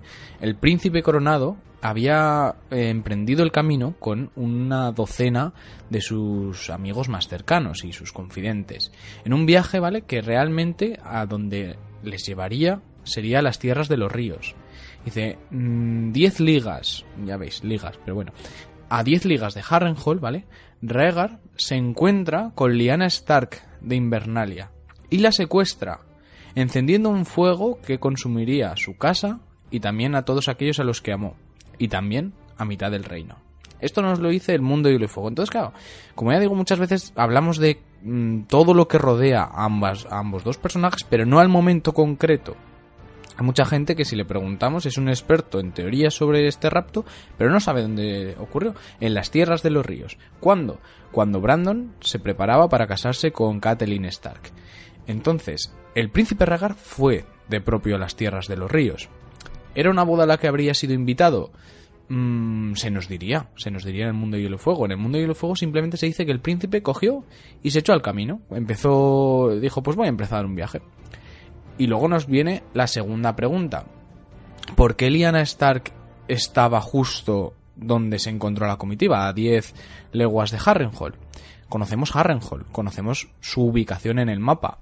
De todos los caminos posibles, mm, parece un poco curioso que coincidieran en el mismo momento, en el mismo punto, a la vez. La verdad es que sorprende un poco. También sorprende que Liana fuera sola. Sabemos que Liana era una gran jinete. Pero no fue con escolta, nadie estuvo allí para verlo y tal vez fue al encuentro. Esa es la, principal idea que podemos sacar de, esto. Entonces, como digo, simplemente intento darle un enfoque distinto a un tema que hemos hablado muchas veces. Y quiero también, eh, para terminar, decir una cita, ¿vale? Una cita de la historia del Caballero del Árbol Sonriente, ¿vale? Que yo creo que es bastante ilustrativa. Cuando Rhaegar eh, tocó el arpa, se le dice que el príncipe dragón cantó una canción tan triste que hizo eh, sollozar a la doncella loba. Pero cuando el cachorro de su hermano eh, se metió con ella, bromeó con ella por haber llorado, ella le, vertió la copa de vino por encima de la cabeza. Esto es una historia, como ya sabemos, la historia del caballero del árbol sonriente, que intuimos que es una historia basada en, los hechos del torneo de Harrenhal. Pero simplemente la dejo por ahí, ¿vale? Y con estas nuevas pistas teoricemos un poco. Yo creo que todo el mundo aquí en el podcast está de acuerdo en la teoría más aceptada y, si Benioff y Weiss, es que esto va a sonar muy fuerte, pero si Benioff y Weiss fueron capaces de pillarlo en los primeros inicios y decírselo a George y fue lo que convenció a George de que, de que tenían que ellos que dirigir la saga porque sabemos que fue la, teoría que contaron, pues bueno, yo creo que, que, queda muy claro y que todos aquí en el podcast coincidimos en que, en que Raegar no violó a nadie. Pues Pablo nos ha recordado la historia del caballero del árbol sonriente y qué mejor que la experta en contar historia que hablar un poco de la vieja tata. Mircel, ¿hasta qué punto son ciertos sus cuentos? Yo creo sinceramente que sus cuentos son ciertos porque estuvo allí. Todos. O sea, es más vieja que el sol. Ella cuando se estaba formando poniente mm, estaba ahí comiendo pipas en su mecedora en plan, oh mira, qué bonito el amanecer, el primer amanecer de la historia. Esto es Bombadil, ¿no? Que estaba ahí antes que nadie. Sí, sí, exactamente. Em, a ver, es que si os paráis a analizar, yo no, por supuesto no me voy a poner a explicar ahora quién era la vieja Tata, pues porque, bueno, hemos hablado muchas veces de ella. Eh, Bran cuenta que llevaba en Invernalia eh, muchísimo tiempo. Pero si nos paramos a analizar, obviamente hay cosas que las dice pues muy como muy, de forma muy poética. Entonces no llegas a saber realmente si es verdad, si tú le estás buscando un significado, porque esto es como con las profecías. Se dice algo y tú ya estás ahí intentando encajarlo y demás, pero a mí me parece que muchas de las cosas que dice la vieja Tata son verdad y que han ayudado, eh, por ejemplo, a Abraham en los libros. algunas cosas, por ejemplo. Eh, no, me lo contó la vieja tata. La parte de arriba del torreón es una corona dorada. ¿Veis? señaló hacia el otro lado del lago. Entre las almenas se veían restos de pintura color oro descascarillada. La reina Lisane durmió allí, de manera que en su honor pintaron las almenas de dorado. ¿Un camino? Jojen escudriñó el lago. ¿Estás seguro? Segurísimo, dijo Bran. Por ejemplo. En otra parte. Si yo tuviera alas, podría volar hasta Invernalia, y así lo vería y si fuera verdad me iría volando lejos, más allá de la luna y de las estrellas, y vería todas las cosas de los cuentos de la vieja tata, los dragones y los monstruos marinos y el titán de bravos. Otra vez, sobre todo influye muchísimo en Bran, aunque bueno, también hay otros personajes que, como John, como Arya, que recuerdan sus cuentos. A lo mejor venía de la isla de los rostros, dijo Bran. Era verde. En las historias de la vieja tata, los guardianes tenían la piel color verde oscuro y hojas en vez de pelo. A veces también tenían astas. Eh, bajaron en el montacargas, el viento era racheado, frío, como el aliento del dragón de hielo. Dragón de hielo. en las historias que la vieja Tata le había contado cuando John era un niño. Es decir, hay un componente muy importante de lo que cuenta la vieja eh, Tata, que yo creo pongo la mano en el fuego porque es real. Otra cosa es que, bueno, sea una mujer mayor, lo mezcle con historias, lo mezcle con cuentos, pero es que, vamos, por ejemplo, eh, otro párrafo de Bran. En los, últimos, en los últimos tiempos soñaba a menudo con lobos. Me hablan de hermano a hermano, se dijo cuando los lobos empezaron a aullar. Casi los comprendía, no del todo, pero casi, como si cantaran en un idioma que había dominado en el pasado y que luego había olvidado, pero por las venas de los Stark corría sangre de lobos. Se lo había dicho la vieja Tata, aunque en unos es más fuerte que en otros, le advirtió. Es decir, creo que eh, mucho de lo que a lo que se enfrenta Bran ahora le ha ayudado las cosas que le ha contado la vieja tata. Podría ser una especie de, bueno, te estoy contando cuentos, pero en realidad te estoy formando porque en el futuro van a pasar muchas cosas. Yo ya no me meto en que la vieja tata pues sea un personaje mm, no sé si decir mágico, esotérico, que vea que vea lo que va a pasar en el futuro o qué, pero sin duda esa experiencia de esa edad que tiene le ha hecho ver un montón de cosas. Eh, tampoco estamos seguros de su origen. Mm, hay gente que dice que es medio mm, niña del bosque, ahí en plan un cuarto de niña del bosque o algo así. Que eso explicaría, pues, por qué sabe tantas cosas sobre el origen de, cómo se creó el mundo y de, cómo Poniente es como es. Eh, dicen que mm, era una salvaje que, recorrió Poniente de arriba abajo, más que una salvaje, una especie de salvaje barra trotamundos y por eso eh, ha visto de todo, ha estado en todos sitios y sabe de todo. En fin, una pero hippie de la vida, vamos. Sí, pero sin furgoneta porque no existía. y pero yo le doy mucho mucho crédito a lo que a lo que la vieja tata dice y no descarto en el futuro cuando ya acabe la saga volver a leer fragmentos suyos y decir Mm, joder, es que esto era una profecía, por ejemplo. Cuando la leyenda se convierte en realidad, la mitología se convierte en historia. Esa es mi frase relativa a la vieja tata, porque yo creo que la vieja tata representa un mundo que muere, pero una generación que recuerda, o sea, que recuerda lo que ocurrió recuerda la guerra contra los otros, aunque le pille muy lejos, pero es otra mentalidad distinta, es ese temor reverencial hacia eventos pasados que les quedan lejos, pero que se han transmitido de padres a, hijos y que son conscientes de ellos y los temen y los creen como ciertos. Sin embargo, la generación que vive eh, la, sobre todo la rebelión de Robert, eh, Ned Stark y gente, digamos, de su quinta, eh, estas personas han abandonado esas teorías, han desechado ese conocimiento ancestral y lo han relegado al, ámbito del misticismo. Entonces no creen en los otros, no creen en, en, lo que espera más allá del muro, no creen casi, creen en los dragones pero porque no les queda otra, porque si pasaran tres, cuatro, cinco generaciones más y hubiera una pérdida de documentos, ya no creerían en los dragones. Entonces la vieja tata representa a una generación que era consciente del peligro que podía acechar más allá del muro. Y esa generación muere y por eso la nueva generación va a, estar, va a verse sorprendida. Muchas veces, en cuántas películas hay siempre um, el viejo que, que, cuenta las historias o cuenta la leyenda y nadie le hace caso y se burlan de él y al final se convierten en realidad y él es el único que sabía lo que estaba a punto de pasar. Pues un poco también eh, George eh, profundiza en esa inocencia, en esa inocencia sabia. Por ejemplo, Caramanchada, hablaremos de él. Ese, ese retrasado mental, ese, ese bufón que ha sufrido un accidente y que no es capaz de coordinar, no, no es capaz de hacer las tareas más básicas de la vida cotidiana, pero aún así tiene un conocimiento que nadie comprende, pero que cuando lo analizas te das cuenta de que es lo que está pasando y lo que nadie se da cuenta, es profético. Pues la vieja tata es un poco eso. Por eso me gusta el personaje, por eso me gusta la idea de que Bran realmente la escuchaba, era de los pocos que la escuchaba, porque en contraposición tendríamos, por ejemplo, a Rob o a John Nieve, que bueno, no sabemos a ciencia cierta si pasaba de la vieja tata o no, pero a mí me gusta, o Theon Greyjoy, Theon Greyjoy pasaba de la vieja tata, que relega esos cuentos a anécdotas o, o a historias de niños y no es consciente de, del peligro que acecha más allá del muro. Pues eh, vamos más allá del muro esta vez y de hecho vamos a recordar un ensayo en varias partes, creo que son dos partes si no recuerdo mal, bastante, bastante extenso, pero sí con muchas citas de los libros. Está el cuervo de George, joder, está el cuervo de George Mormon controlado por cuervo de sangre. Eh, muy interesante este, esta pregunta y muy interesante ese ensayo. Vero, ¿qué nos cuentas?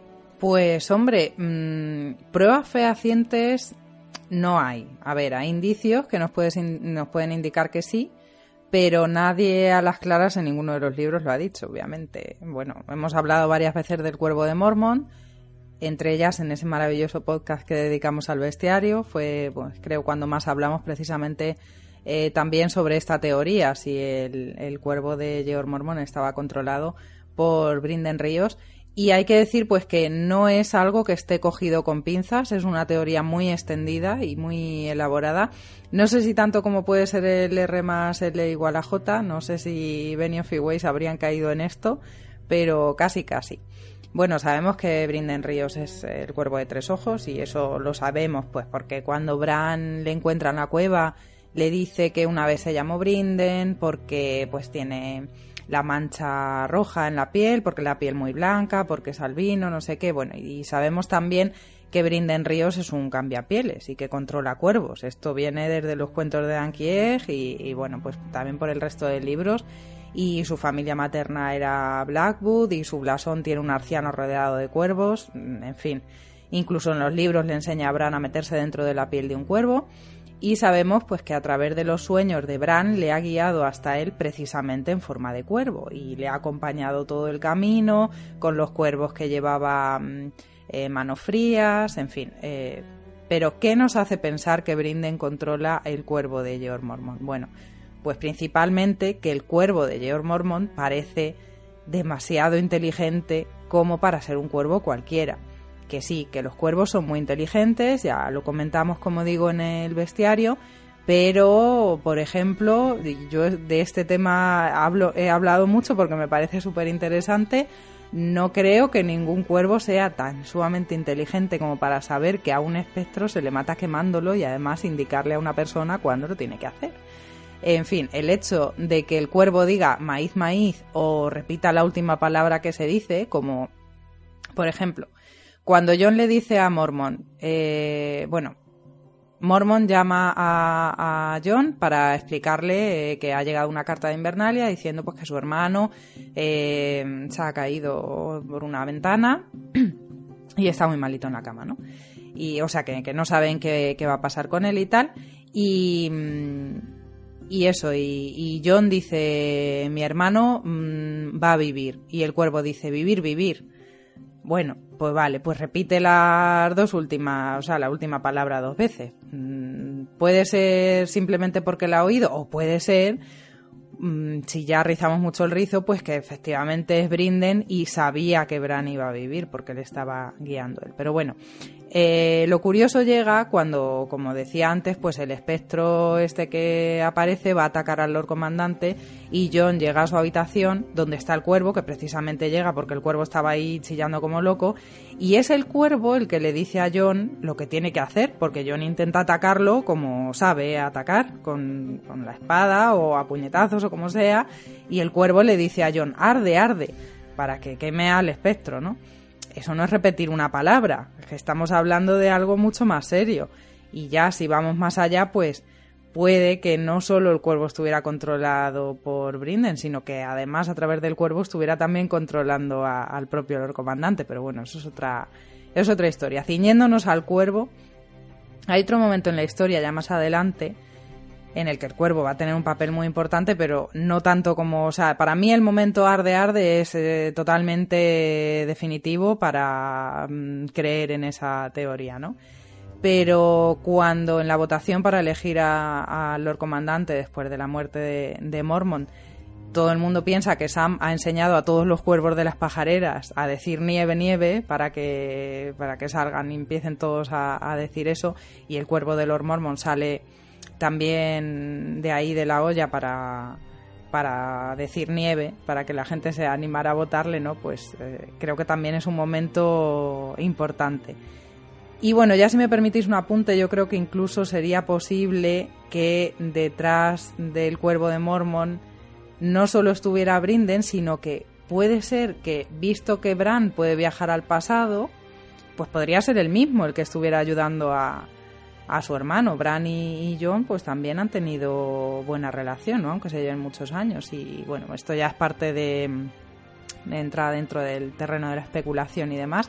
En cualquier caso, como comentaba Carlos, pues podéis leer los dos ensayos que hay en los Siete Reinos, donde bueno, pues explican con detalle todas las escenas en las que aparecen cuervos, no solo el de Mormon, sino mm, todas las escenas en las que hay cuervos presentes, que, se explica que hay cuervos presentes y hacen cosas, y así podréis ver lo fácil que es convencerse de que Brinden tiene mil ojos y uno más, porque pues puede ver todos y cada uno de los lugares donde hay cuervos presentes a través de, de, ellos mismos, ¿no? Así que bueno, sobre la pregunta ¿está el cuervo de Mormon controlado por un cuervo por cuervo de sangre? Pues mi veredicto es sí, rotundo. Eso o le ponen algo raro en el alpiste al bicho. sí, LSD. no, no puedo evitar de dejar pensar siempre en el cuervo de Mormont y ponerle en la imagen mental que tengo a Yago de Jafar en Aladdin. Ah, madre ¡Es verdad! O sea, pero, pero bueno, o sea, eh, pero ¿sabéis por qué? O sea, yo, yo creo que la razón de eso, aparte de que tengo un problema, es eh, el hecho de que yo creo que George en un primer momento pensó en el cuervo como un poco alivio cómico, porque si veis, el hecho de que repita muchas veces alguna palabra, tiene momentos graciosos, tiene eh, momentos graciosos porque otros personajes también interactúen con él, eh, entonces yo creo que un poco al inicio fue eso, fue el darle algo distintivo sobre todo al, al Lord Comandante. Y luego, eh, poco a poco fue evolucionando, yo creo, el concepto, el concepto de la mascota. Eh, por supuesto, todo lo que está relacionado con los cuervos, así como con los guargos, tiene esa vinculación con los dioses antiguos, por tanto comparto la teoría. Y ya llegamos al punto de Brinden Ríos, donde todo hace conexión y te planteas eso, el hecho de que el cuervo esté controlado y Brinden sepa perfectamente lo que ocurre en todas las partes, en todos los rincones de los siete reinos. Pero ya digo, o sea, yo creo que el concepto del cuervo de Mormont ha ido evolucionando a lo largo de las novelas. Y, y como en un momento, o sea, a veces, junto con Edel Pena, son las, los dos personajes que salvaría del muro si pasara algo, porque son los que más salseo traen, creo yo. A ver, el propio Martin dijo en su día, no recuerdo la metáfora, pero llegó a decir que su modo de escribir no era como un edificio que estaba era sólido, sino que era como una planta que iba creciendo. Algo así era, no recuerdo la metáfora, pero creo que el concepto planta sí lo metía. A ver, sí, sí, sí. yo no re recuerdo eh, ver o concebir al cuervo como un alivio cómico, sinceramente. Ah, yo sí, yo sí. En algunos capítulos, sobre todo al principio, me parecía, la hacía simpático al viejo oso, por así decirlo. Pero porque tú lo relacionabas con, con o con Zazú, ¿no? En, en, el Rey León o con, o con, con el de Aladdin, sí, es, es, cierto, pero no tanto alivio cómico. Prefiero pero, Yago, ¿eh? Yago también, por supuesto. Pero eh, si, si recordamos el, el, el, ensayo, es decir, a mí me acuerdo Javi cuando lo sacó, que me avisó, me lo estuve leyendo y claro, eh, cuando vemos en los libros todas las zonas de cuervos, donde hay cuervos, nos reparamos porque están ahí, pero incluso eh, leemos y no, lo, y no lo paramos. Pero eh, sobre todo el cuervo cuando dice arde, como ha dicho Vero, cuando dice nieve, cuando dice rey, creo que también decía, bueno, el maíz, que incluso se le daba un significado a, la palabra maíz en ese ensayo. Me parece, como ha dicho Vero, muy, muy esclarecedor y, y es que te convence. Es de estos ensayos que no son de locos, no son locos, ni mucho menos, pero es que te acaba convenciendo de una manera que, es impresionante. Y yo también es que apunto a eso, que el cuervo de sangre, o, o por qué no, incluso Bran, están detrás de todo, sí. Pues Javi, vamos a, viajar, vamos a hablar de Daenerys de nuevo. Y esa famosa puerta roja, ¿dónde está la casa que recuerda a Daenerys? Bueno, esta es la, la famosa teoría del Lemon Gate que le hemos hablado en algún podcast además reciente, porque me suena hablar de esto hace poco. Y bueno, la, rápidamente, por si alguno no se acuerda, la idea es que Daenerys recuerda en su infancia eh, pasar sus primeros días con Viserys, días de felicidad, en una casa con una puerta roja, en un sitio en que también habría limones. Lo que pasa es que asocia ese, ese limonero más bien a Bravos. Esa habla de la puerta roja de Bravos. Lo que pasa es que en Bravos no hay no hay ni limones limoneros ni árboles frutales porque eso se menciona en Festín de Cuervos en capítulos de Aria, creo que también el de Sam, que vamos, que en Bravos es todo piedra, ciudad gris y que no hay árboles, no hay nada. Entonces, solo hay en Bravos eh, árboles, se cuenta en los jardines y en los, en los palacios de la gente más poderosa. Así que hay dos opciones para esa, para esa puerta roja, respondiendo a la pregunta. Una, que sea el palacio del Señor del Mar de Bravos. Opción 2, ¿dónde hay limones seguro al 100% que lo sabemos? En Dorne. No tenemos respuesta a esa pregunta, pero eso nos indicaría que una importante figura política, ya sea el Señor del Mar de Bravos o Dora Martel, como señor y príncipe de Dorne, estuvieron alojando eh, en su juventud, sin recordarlo de Daenerys, a, a Daenerys de pequeña. Y eso es muy importante porque Daenerys era oficialmente, estaba oficialmente como su hermano en busca y captura y Robert Baratheon si les pillaba les mataba. Así que eso, desde el principio hemos tenido entonces dos figuras claves políticas como es el Señor del Mar de Bravos, es decir, el jefazo de Bravos, o Dora Martell, el mismo oponente, eh, custodiando una Targaryen cuando el mismo Robert Baratheon está por todo el mundo intentando localizarla y si no asesinarla al menos capturarla y ficharla, tanto ella como su hermano. Mi opinión, yo creo que lo más probable es que fuera Bravos Bravos eh, y la casa del señor del rey del mar de Bravos estuviera allí Daenerys, o sea, Daenerys recuerda a Bravo, lo que pasa es que no tenía conciencia de que el señor a lo mejor tan importante o un tipo que veía a veces con unos trajes muy guays, pues era el señor del mar de Bravos. Porque yo creo que si hubiera estado en Dorne, en algunos capítulos que hemos visto de Dorne, hemos tenido el punto de vista de Ariane, sobre todo, porque bueno, el de Aris no pinta mucho y Quentin habla poco de su infancia en Dorne, pues de hecho, además, ella, Quentin pasa la mayor parte de su infancia con los Iron o sea, ni siquiera está en, el Lanza del Sol, pero bueno. Pero que si hubiera estado en Dorne, yo creo en algún capítulo de Ariane hubiera habido alguna referencia a, que Daenerys estuvo por ahí, o una chica cuando era pequeña y tal. Así que eso. ¿Dónde está la puerta roja de que menciona Daenerys? Pues yo creo que está en Bravos, pero en el Palacio del Señor del Mar. De hecho, lo comentamos efectivamente hace bastante poco podcast, el tema del Lemongate. y a mí, sinceramente, lo de Dorne me parece demasiado arriesgado, porque eh, hemos visto que en Poniente casi ninguna casa está a salvo de los rumores, de los espías y tal. Sin embargo, Dorne parece que, que es el único lugar donde se cuecen planes y donde nadie se entera de nada no sé si ya por la lentitud de Dora los espías se aburren o no le causa interés lo que está haciendo ese hombre, pero me parece muy arriesgado como tú has dicho porque mm, Robert estaba muy caliente todavía después de la rebelión como para arriesgarse quizás a, a, guardar, ¿no? A darle asilo a, Daenerys, ¿no? Y de hecho comentamos eso que por qué no eh, Ilirio mismo, un, un, volantino, un volantino, un Bravosi importara esos, eh, esos limoneros, ¿no? Que tampoco quizás ese limonero sea un elemento muy, muy, muy definitorio del lugar, ¿no? El tema de la importación, la riqueza, ¿no? del tío se mide quizás en eso, en productos exóticos. Sí, pero ten en cuenta que hay algunos árboles o algunas especies que no pueden crecer en determinadas zonas. Por ejemplo, a lo mejor un limonero en Bravos pues no podría, no sé, Hombre, yo creo que si tienes perras para cuidarle en algún tipo de invernadero, puedes que hacer cualquier cosa. Además, recordemos que el, tema del invernadero suena muy raro, pero en Invernalia hay invernaderos. Eh, no recuerdo, creo que no, o sea, no se les llama exactamente invernadero, se les da otro nombre en plan más así, más medieval, pero vamos, que no está Capi o Mikel, yo creo que sabrá más del tema de cristal o algo así. Sí, sí, sí, pero vamos, que uno como biólogo veterinario y otro como historiador, pero vamos, sí que me suena que el tema de los invernaderos es algo que históricamente tiene, vamos, que no es algo moderno, que se ha hecho desde la media, así que que que el señor de Bravos tuviera una especie de pseudo invernadero allí montado para sus traer. O sea, además se cuenta que el señor del Río de Bravos, el señor de Bravos también tenía como animales exóticos y Daenerys mm. menciona en su infancia haber visto animales muy exóticos, así que pues para añadir la colección de mantícoras y demás, pues eso, un arbolito así extraño, pues también, también pegaría. Pues vamos a hablar de los otros. Pablo, ¿qué causó que los otros reaparecieran después de tantos siglos? Esta es una pregunta compleja compleja y daría para un podcast, pero bueno, vamos a resumir las posturas del libro y la serie. Ambos coinciden en, esos momentos iniciales, eh, por ejemplo coinciden en que los otros aparecen antes que la magia en Poniente, que los dragones al menos en Poniente. Hablábamos en el podcast de ciencia en Canción de Hielo y Fuego comparábamos las leyes de Newton, el principio de que toda acción tiene su reacción, con eh, el tema de los otros y los dragones, como el hielo provoca el fuego o el fuego provoca el hielo. Entonces, mm, ambos, o sea, serie y libros, optan por eh, el mismo enfoque, el decir que primero aparecen los otros, que estaban ya dormidos y que despiertan o, tal vez vuelven a nacer. Yo me inclino más por, ese despertar de nuevo con, con el principio de los eventos en, en el universo de Canción de Hielo y Fuego.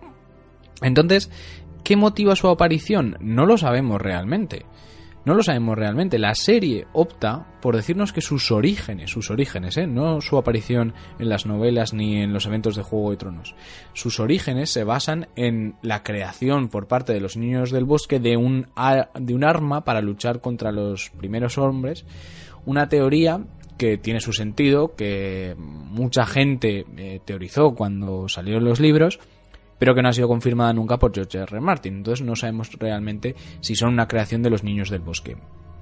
También eh, sabemos que en al menos en la serie son criaturas con una capacidad de raciocinio elevada, podríamos decir, parece ser que reflexionan, que incluso se burlan de John Nieve en esa escena en, la batalla del agua, de, Aguas Negras, iba a decir yo bien, de Casa Austera. Pero sin embargo, nunca dejarán en su empeño de acabar con la civilización de los hombres. ¿Por qué? Porque son armas que están creadas con este fin. George ha optado también por decir que no son grises, que son negros, que es el único elemento que no admite ambigüedades en su universo, que van a luchar por destruir a los hombres y que no hay posibilidad de negociar con ellos. Entonces, en ese sentido, ha cogido el mismo enfoque que la serie. En lo que respecta a su origen, en Juego de Tronos nos presentan, aparecen otra vez de nuevo, como esas leyendas que vuelven a la vida. Como decíamos antes, primero viene el hielo, después viene el fuego. Esa reacción parece ser que, está motivada por los caminantes blancos. Pero sin embargo, sigue habiendo un misterio, sigue habiendo un elemento concreto que no se ha descubierto. Es por qué en este preciso momento. No es el primer invierno que sufre Poniente después de haber derrotado al gran otro. No, no, no, es un invierno más. Pero ¿por qué en este invierno concreto despiertan de nuevo sus poderes? No se ha desvelado todavía, se plantea en estos primeros libros y esperemos que lo sepamos de cara al final de la saga. Yo creo que es algo que se conocerá cuando conozcamos su origen, al menos en los libros.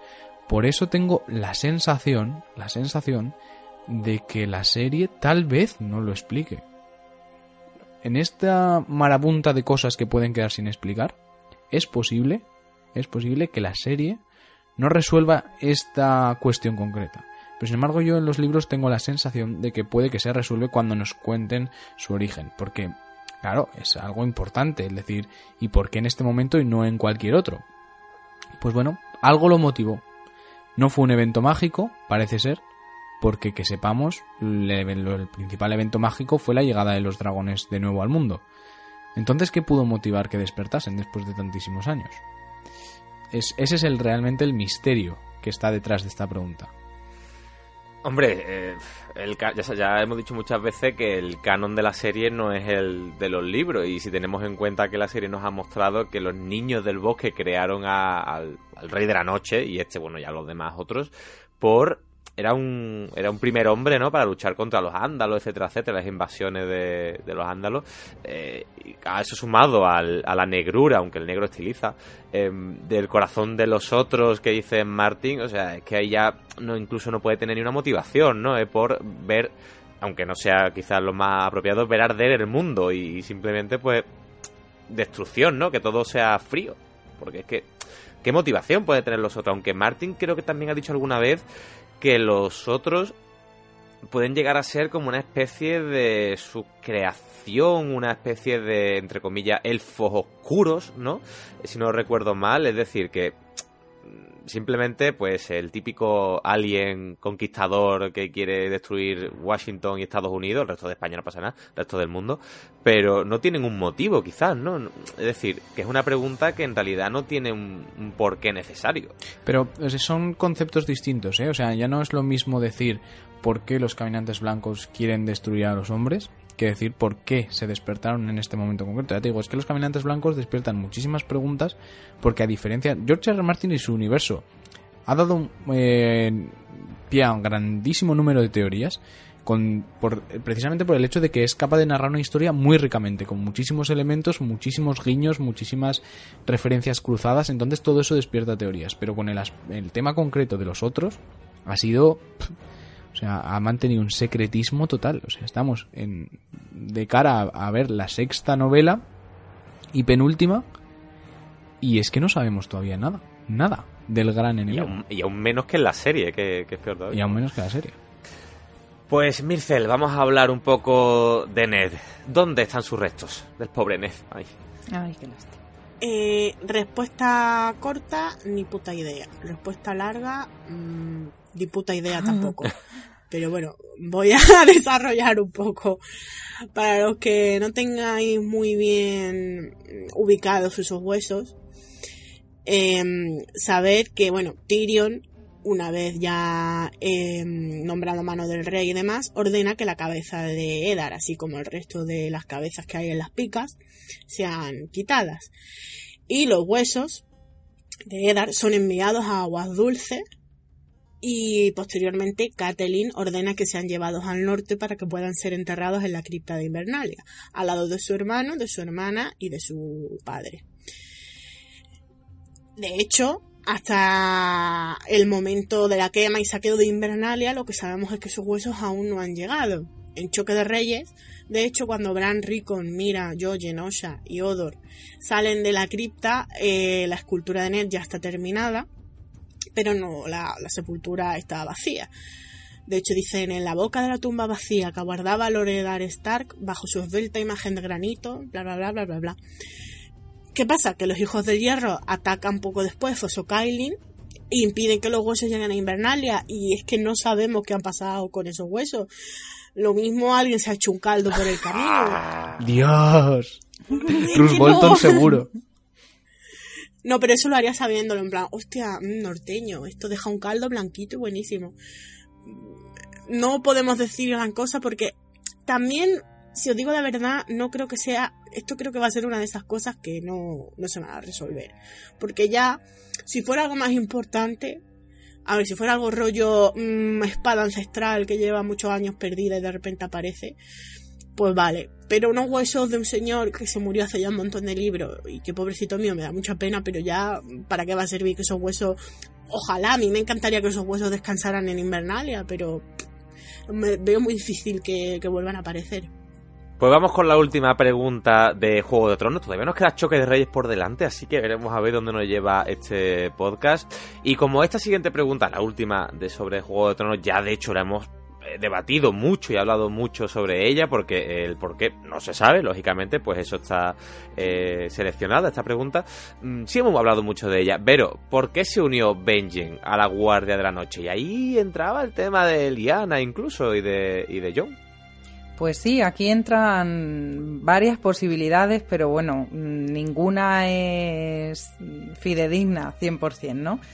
Mm, De hecho, vamos, voy a ser breve porque tampoco hay muchas opciones y Pablo antes ha comentado algo sobre el tema. Bueno, Benjen era el hijo menor de los Stark, ya lo sabemos. Eh, sí, de la familia gobernante en el norte, pero era el hijo menor. Y eh, estábamos en una sociedad pues donde el primogénito es el que hereda, como mucho el segundo, en el caso de que al primero le pase algo, como fue este caso, ¿no? El tercer reserva tiene poco que hacer y menos cuando el segundo se casa y tiene descendencia propia, donde ya pues su papel ya se va relegando más atrás en la línea sucesoria. Y bueno, pues no tenemos que olvidar tampoco que para las antiguas familias norteñas, para, o sea, para las familias de más rancio abolengo, pues servir a la Guardia de la Noche es un honor, no es visto como, como un castigo, ¿no? De hecho, bueno, Sir Guymar Royce, que no es mm, del norte, pero es del valle, eh, pues se va voluntariamente al muro y es pues de una familia bastante importante. En el muro también ha habido muchos miembros de familias ilustres, muchos Stark, que no entraron cumpliendo ninguna sentencia, así que bueno, pues no es descabellado pensar que simplemente se fue para hacer algo con su vida, algo honorable, ¿no?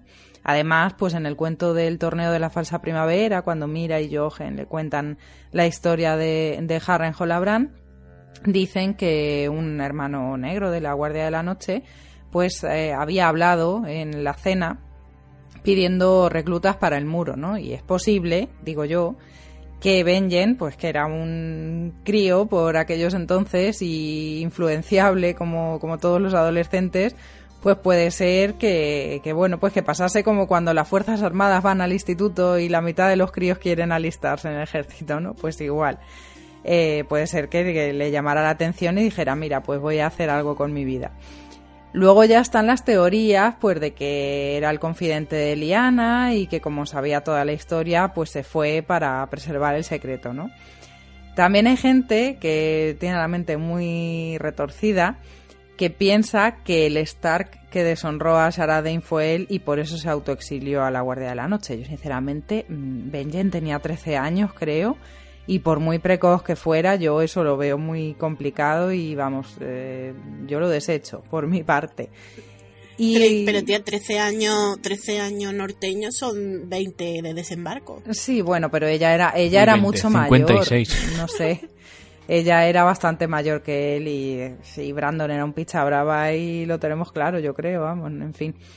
Bueno, otras teorías son eh, ya estas mm, un poco más enrevesadas, que se unió a la Guardia de la Noche porque es un warg y la única que lo sabía era Liana, que era su confidente, y al morir ella, pues no se lo podía contar a nadie y bueno, pues que se unió, al- se unió a la Guardia para poder ser explorador y bueno, investigar un poco acerca de su don, que esto sería pues un poco parecido a lo que hace Bran a mí me parece un poco rebuscadillo, o que se unió mm, en acuerdo con Ned para en un futuro poder estar cuidando a John, porque John ya había nacido. Y bueno, pues considerando cómo aceptó Caitlyn al hijo supuesto, hijo bastardo de Ned, pues mm, no creo que el muchacho quisiera acabar sus días ahí en esa familia, entonces Ned habría pensado, no sé, que acabara en el muro y por eso eh, habría enviado o le habría pedido a Benjen que fuese, que estuviera allí para, para cuidar de él. No sé, yo esto tampoco lo veo muy factible, puesto que el propio Benjen intenta disuadirle a John, que yo recuerde, vamos, no sé si me estoy equivocando, pero creo que intenta disuadirle y decirle, oye, que la decisión que estás tomando no es así cualquier cosa, piénsatelo bien.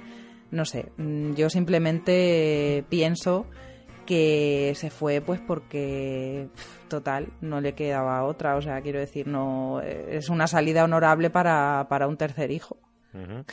Pues vámonos a Choque de Reyes, que todavía nos queda mucho por delante. Javi, ¿qué pasó con Tyrek Lannister? Bueno, hay un ensayo en los terrenos que se llama literalmente ¿Qué pasó con Tyrek Lannister? Así que ahí está todo bien explicado. Solo decir una cosa de este ensayo y es que es autor de uno de los, para mí, de los mejores ensayistas que ha habido sobre Canción del Fuego, que tenía un Tumblr que se llama Stanis the Fury. Y desde hace dos años el tío está completamente retirado de todo lo que tiene que ver con Canción del Fuego. Yo sigo su Twitter y solo habla de, de NHL, de, hockey sobre hielo americano.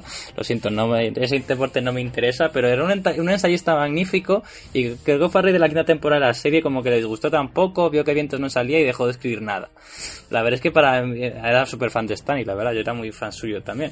Y lo hemos perdido para la causa, ha sido una pena la verdad, pero bueno, yo estoy pendiente en su Twitter, estoy pendiente en su Twitter a ver si alguna vez dice algo de, de canción de Fuego, pero nunca dice nada y cuando salga viento le freirá mensajes a ver si le rescatamos con la causa. Pero bueno, el caso es que es el ensayo este que está muy bien, está en reino, es del tipo este que os he contado ahora de su vida y ahí se explica qué pasó con Ty Lannister. Eh, resumidas cuentas, Ty Lannister desaparece cuando hay esta especie de revuelta en Choque de Reyes que sale en la, en la segunda temporada de la serie y es un Lannister que, pues eso, tú te, te pones a ver la, la línea sucesoria de llegar, de llegar a Roca Casterly. Hombre, no está el primero, pero te pones a descartar Jamie, Tommen, Tyrion, Cersei, Kevan, Lancel, Willem. Y al final, oye, Tyrion está bastante arriba. ¿Qué pasó con él? Pues mmm, está en padres desconocido. Mi opinión en el ensayo más o menos va un poco por esa línea, pero yo creo que tiene bastante sentido. la revuelta que hay en ese marco del reino parece casual. Es una cosa un poco extraña y yo creo que está instigada por Varys para debilitar aún más el, el, gobierno Lannister que había entonces y favorecer pues más conflicto porque a él le viene bien. Y dentro de organizar esa rebelión, como él sabía que iba a haber esta especie de, de, levantamiento civil contra Joffrey, contra, lo, bueno, Tino que estaba ahí de mano y en general contra los que estaban mandando desembarco del rey, como él organizó esa revuelta o la alimentó, pues también supo en ese momento lo que iba a pasar y pudo esconder a Tyrek y sacarle de la escena pública. ¿Para qué? Pues bien, eh, Tyrek Lannister es un tipo Lannister 100% con apellido Lannister reconocido porque no es un Lannister estos de, de Lannister, es un Lannister de, es un Lannister de la Roca. Y sacarle cuando él creyera el momento más adecuado como nuevo señor de Roca Casterly. Tras haber sido lavado el cerebro por su parte o, no, decirle, mira, estás vivo gracias a mí, es que cuando te ponga a mandar vas a hacer lo que yo te diga.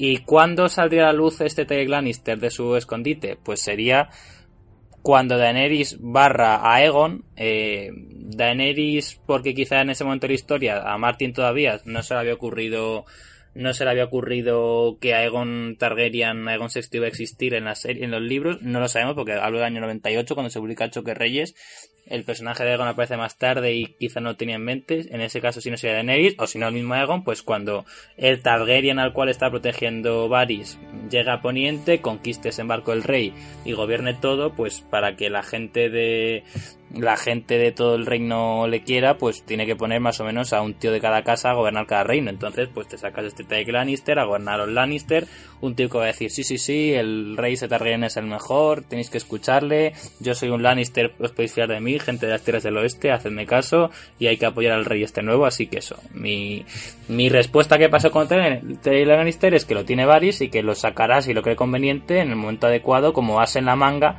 para ganarse a las tierras del oeste. Pues hablando de ganarse a gente, Pablo, ¿fue la insurrección de desembarco algo espontáneo o fue planeado?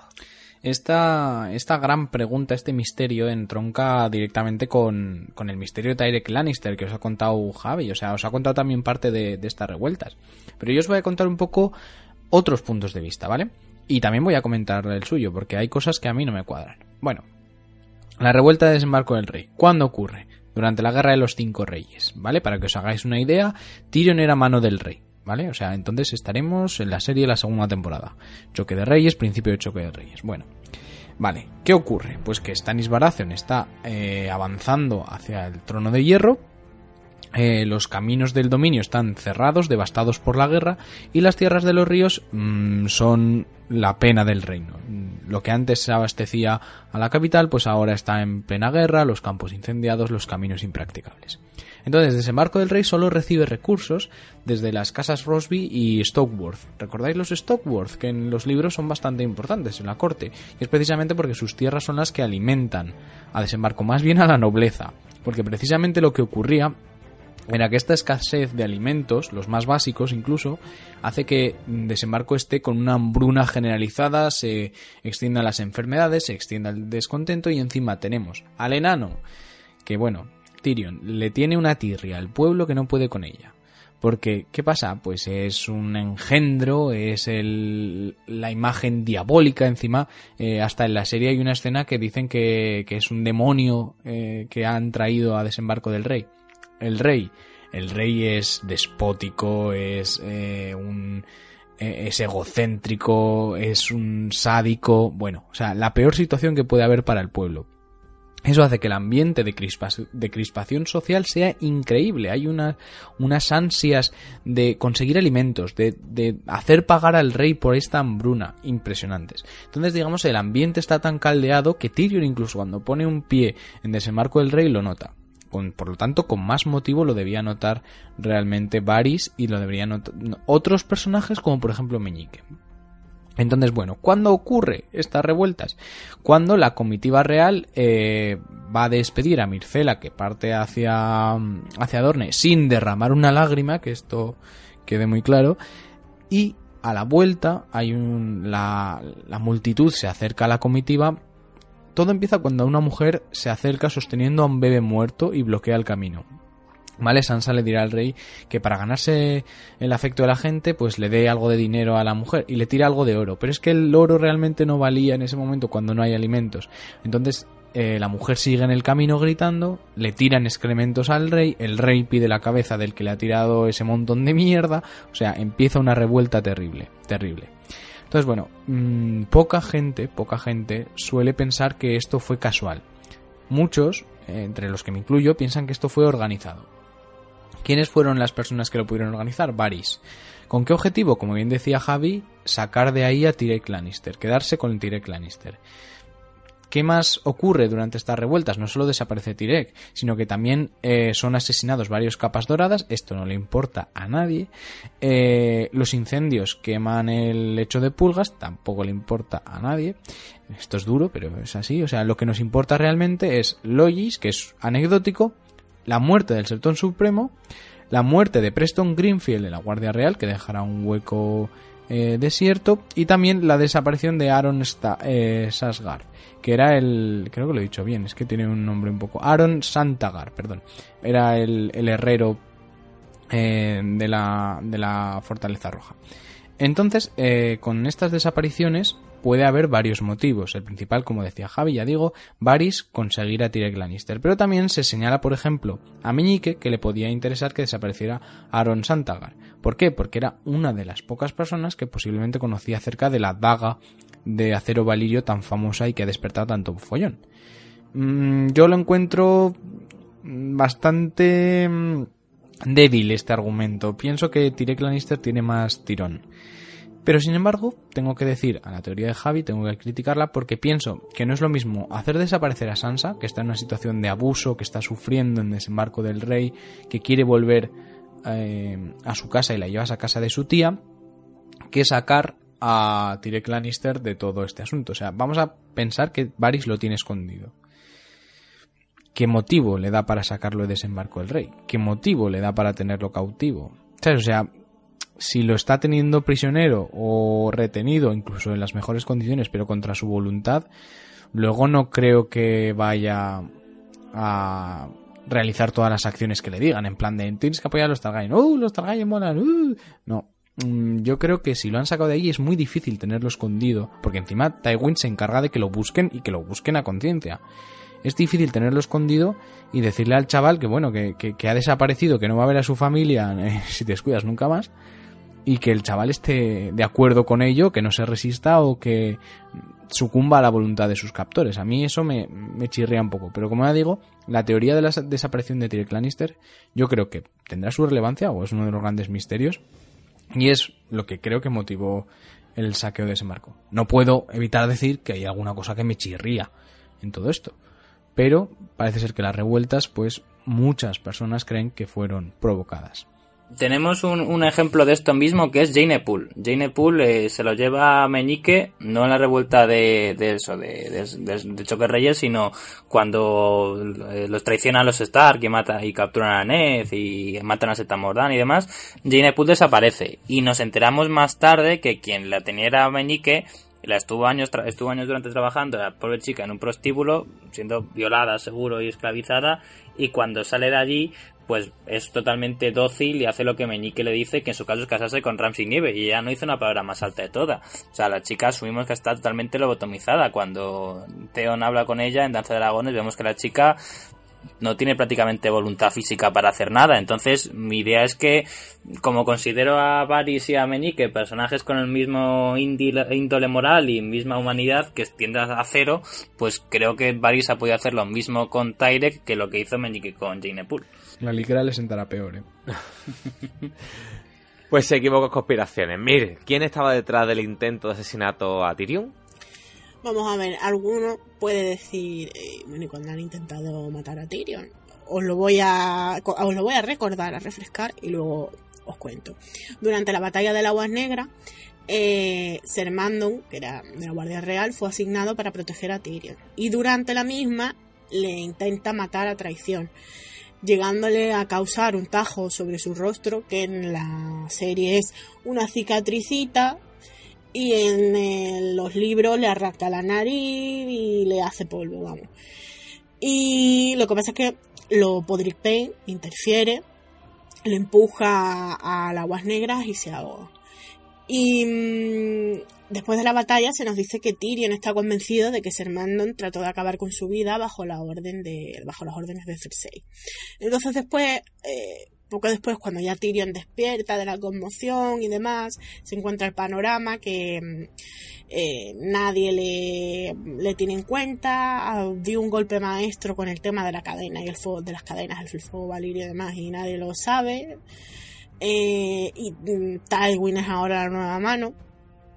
Eh, se queja de lo desaparecido que es el pueblo. Y mm, le dice a Cersei que si admite que si gracias a él sus cabezas no están colgadas. El caso es que, bueno, Cersei lo trata pues con la condescendencia de siempre, pasando de él hasta que le dice, tratar de hacer que me mataran es una extraña forma de darme las gracias. Hay dos personas en desembarco del rey que pueden darle una orden a la Guardia Real. ¿Diste o no diste la orden a Ser Mandon para matarme durante la batalla de las Aguas Negras? Y Cersei se queda callada pasan a otra cosa y luego dice Tyrion, entiendo el impulso, él me odia porque soy el único que le dice realmente lo que es, él eh, refiriéndose a Joffrey. Así que es justo, él quiere matarme, pero esa estupidez podría haberme envenenado y nadie se habría enterado. Pero el rey le ordena a un miembro de la Guardia Real que asesina a la mano del rey y a plena vista de su propio ejército. El chico es un idiota. ¿Qué quieres que te diga? Dice, Cersei. Quiero que me digas si mi vida aún está en peligro. Y le, ella le responde, probablemente, pero no por Joffrey. No hará nada ahora que padre está aquí. Es decir, yo creo que Tyrion tiene muy claro que, que ha sido Cersei, pero durante el diálogo como que la intenta picar un poquito, en plan, no, pues ha sido tu hijo porque tu hijo me odia, porque tu hijo tal, porque tu hijo cual, para ver si ella sale, digo, lo dan paso adelante, y dice, no, he sido yo. No se lo llega a confirmar, pero vamos, Tyrion está convencido de que matarlo en la batalla del Aguas Negras era lo más eh, lo más inteligente posible porque bueno se lo quitaban de en medio nadie lo tenía que volver a ver nunca y es una muerte justificada entre comillas porque bueno pues ha muerto la guerra. Pues vamos con la siguiente. Vero ¿por qué estaba Jacken en las celdas negras? Mm, respuesta breve ni idea. Respuesta menos breve bueno mmm Sabemos que Jaqen estaba en las celdas negras, porque de ayer de donde le sacó Joren para llevarles al muro a él y a Rod y Mordedor, se llamaban los que, los que iban con él. Y bueno, pues a, los que conoció Arya, ¿no? Cuando se iba supuestamente de, vuelta a casa con Joren. Además estaba allí en las celdas negras a la vez que Ned, porque Joren aún no les había sacado para llevárselos al muro, así que bueno, pues eh, casualidad. Lo cierto es que no sabemos ni tenemos pistas sobre el motivo por el que Jacken estaba en las celdas negras. Ni siquiera sabemos si Jacken era Jacken o no era Jacken, porque ya le hemos visto que, que se cambia la cara muy fácilmente. Sabemos que Jacken es, eh, o como se llame, es un experto asesino de los hombres sin rostro porque, bueno, pues nos lo demuestra en Harrenhal cuando Arya le susurra los tres nombres y, bueno, em, lo hace todo como muy limpiamente, no parece que sea un cualquiera como para que le puedan pillar y, le encierren en las celdas negras, ¿no? Así que mm, para estar en las celdas negras tendríamos que asumir que le habrían pillado asesinando a alguien, pero mm, a mí no me parece probable que, esto pasara así. Yo no veo a los hombres sin rostro como dejándose apresar tan, tan fácilmente, disponiendo de, todos los recursos que de los que disponen. Otra opción mm, que yo veo bastante inverosímil es que Jacken fuera Sirio Forel, siempre estamos metiendo a este pobre hombre que está ahí muertecico, tan tranquilo y siempre le estamos metiendo follones. Eh, que bueno, pues que según algunas teorías habría sobrevivido al ataque de los guardias y se habría cambiado por un preso random de las celdas negras para seguir a Aria y protegerla. Aunque esto, bueno, yo digo que eh, ya entra un poco dentro de las teorías muy locas. ¿Alguna otra explicación? Bueno, eh, él fue capturado por alguna cosa no relacionada con los hombres sin rostro, o sea, eh, no relacionada con un asesinato o algo así, pues como por ejemplo que la cara que hubiera cogido, o sea, la cara del en que nosotros conocemos, pues realmente sí que fuera un asesino, entonces le cogieran sin, sin que él lo viera venir, digamos, no imaginaros que igual que cogió la cara de, de Pate, pues hubiera cogido una cara random y resulta que esa cara random era de un asesino y pum, lo cogen y eso pues no se lo puede imaginar, pero bueno, yo también lo veo un poco inverosímil esto. O también puede ser que el verdadero, digamos, Jacken eh, fuera hecho prisionero, fuera encerrado en, en las celdas negras, pero que en algún momento entre su salida de prisión, ¿no? Cuando Lloren se los lleva, y las tierras de los ríos, hubiera sido asesinado y reemplazado por un hombre sin rostro que tomó su identidad y que es el Jacken que nosotros conocemos que ayuda a Arya en Harrenhal. Así que bueno, también entra aquí el tema, como no, de la conspiración de los hombres sin rostro contra la ciudadela, eh, eh, sí que es cierto que parece que realmente Jacken tenía una misión importante en la ciudadela y para muestra pues el prólogo de danza, pero eh, desconozco, vamos, todos desconocemos el motivo que podría haberle hecho acabar en, en, las celdas negras y no solo eso, sino por qué acabó ayudando a Arya en Harrenhal, bueno, suponemos que porque le salvó la vida, ¿no? Y él dijo, bueno, como me ha salvado la vida, te debo eh, ha salvado tres vidas, pues te debo tres vidas. Y, pero, pero vamos, que es rarísimo que este hombre, que en principio parece que, su misión está, como digo, encaminada a, la ciudadela, pues que esté en las celdas negras, que pase tanto tiempo ayudando a Aria y que luego finalmente pues acabe en la ciudadela. Y realmente le llamamos Jaquen porque es con el primer nombre con el que le vemos, pero tampoco tenemos claro quién es. Es que puede ser cualquiera. Yo sobre esta teoría creo que pecamos mucho eh, de pensar que los hombres sin rostro son inmortales o unos ninjas hmm. del copón que nadie puede apresar. Creo que, creo que muchas de las teorías que ha dicho Vero son muy adecuadas a la realidad, o sea que no fantasean pero también se ven otras que fantasean mucho y que buscan explicaciones a veces muy complicadas para negar el hecho de que a un hombre se le pueda arrestar, realmente. Siendo que es un hombre, o sea, por muy bueno que sea, por mucho que sepa de sombras, de cambios de rostros y demás, todos cometemos errores. Pero bueno, si vemos la facilidad con que se cambió la cara delante de Aria, joder, si a mí me vienen a arrestar, en un momento yo me escondo en una esquina, te cambia la cara. Y, yo no soy yo.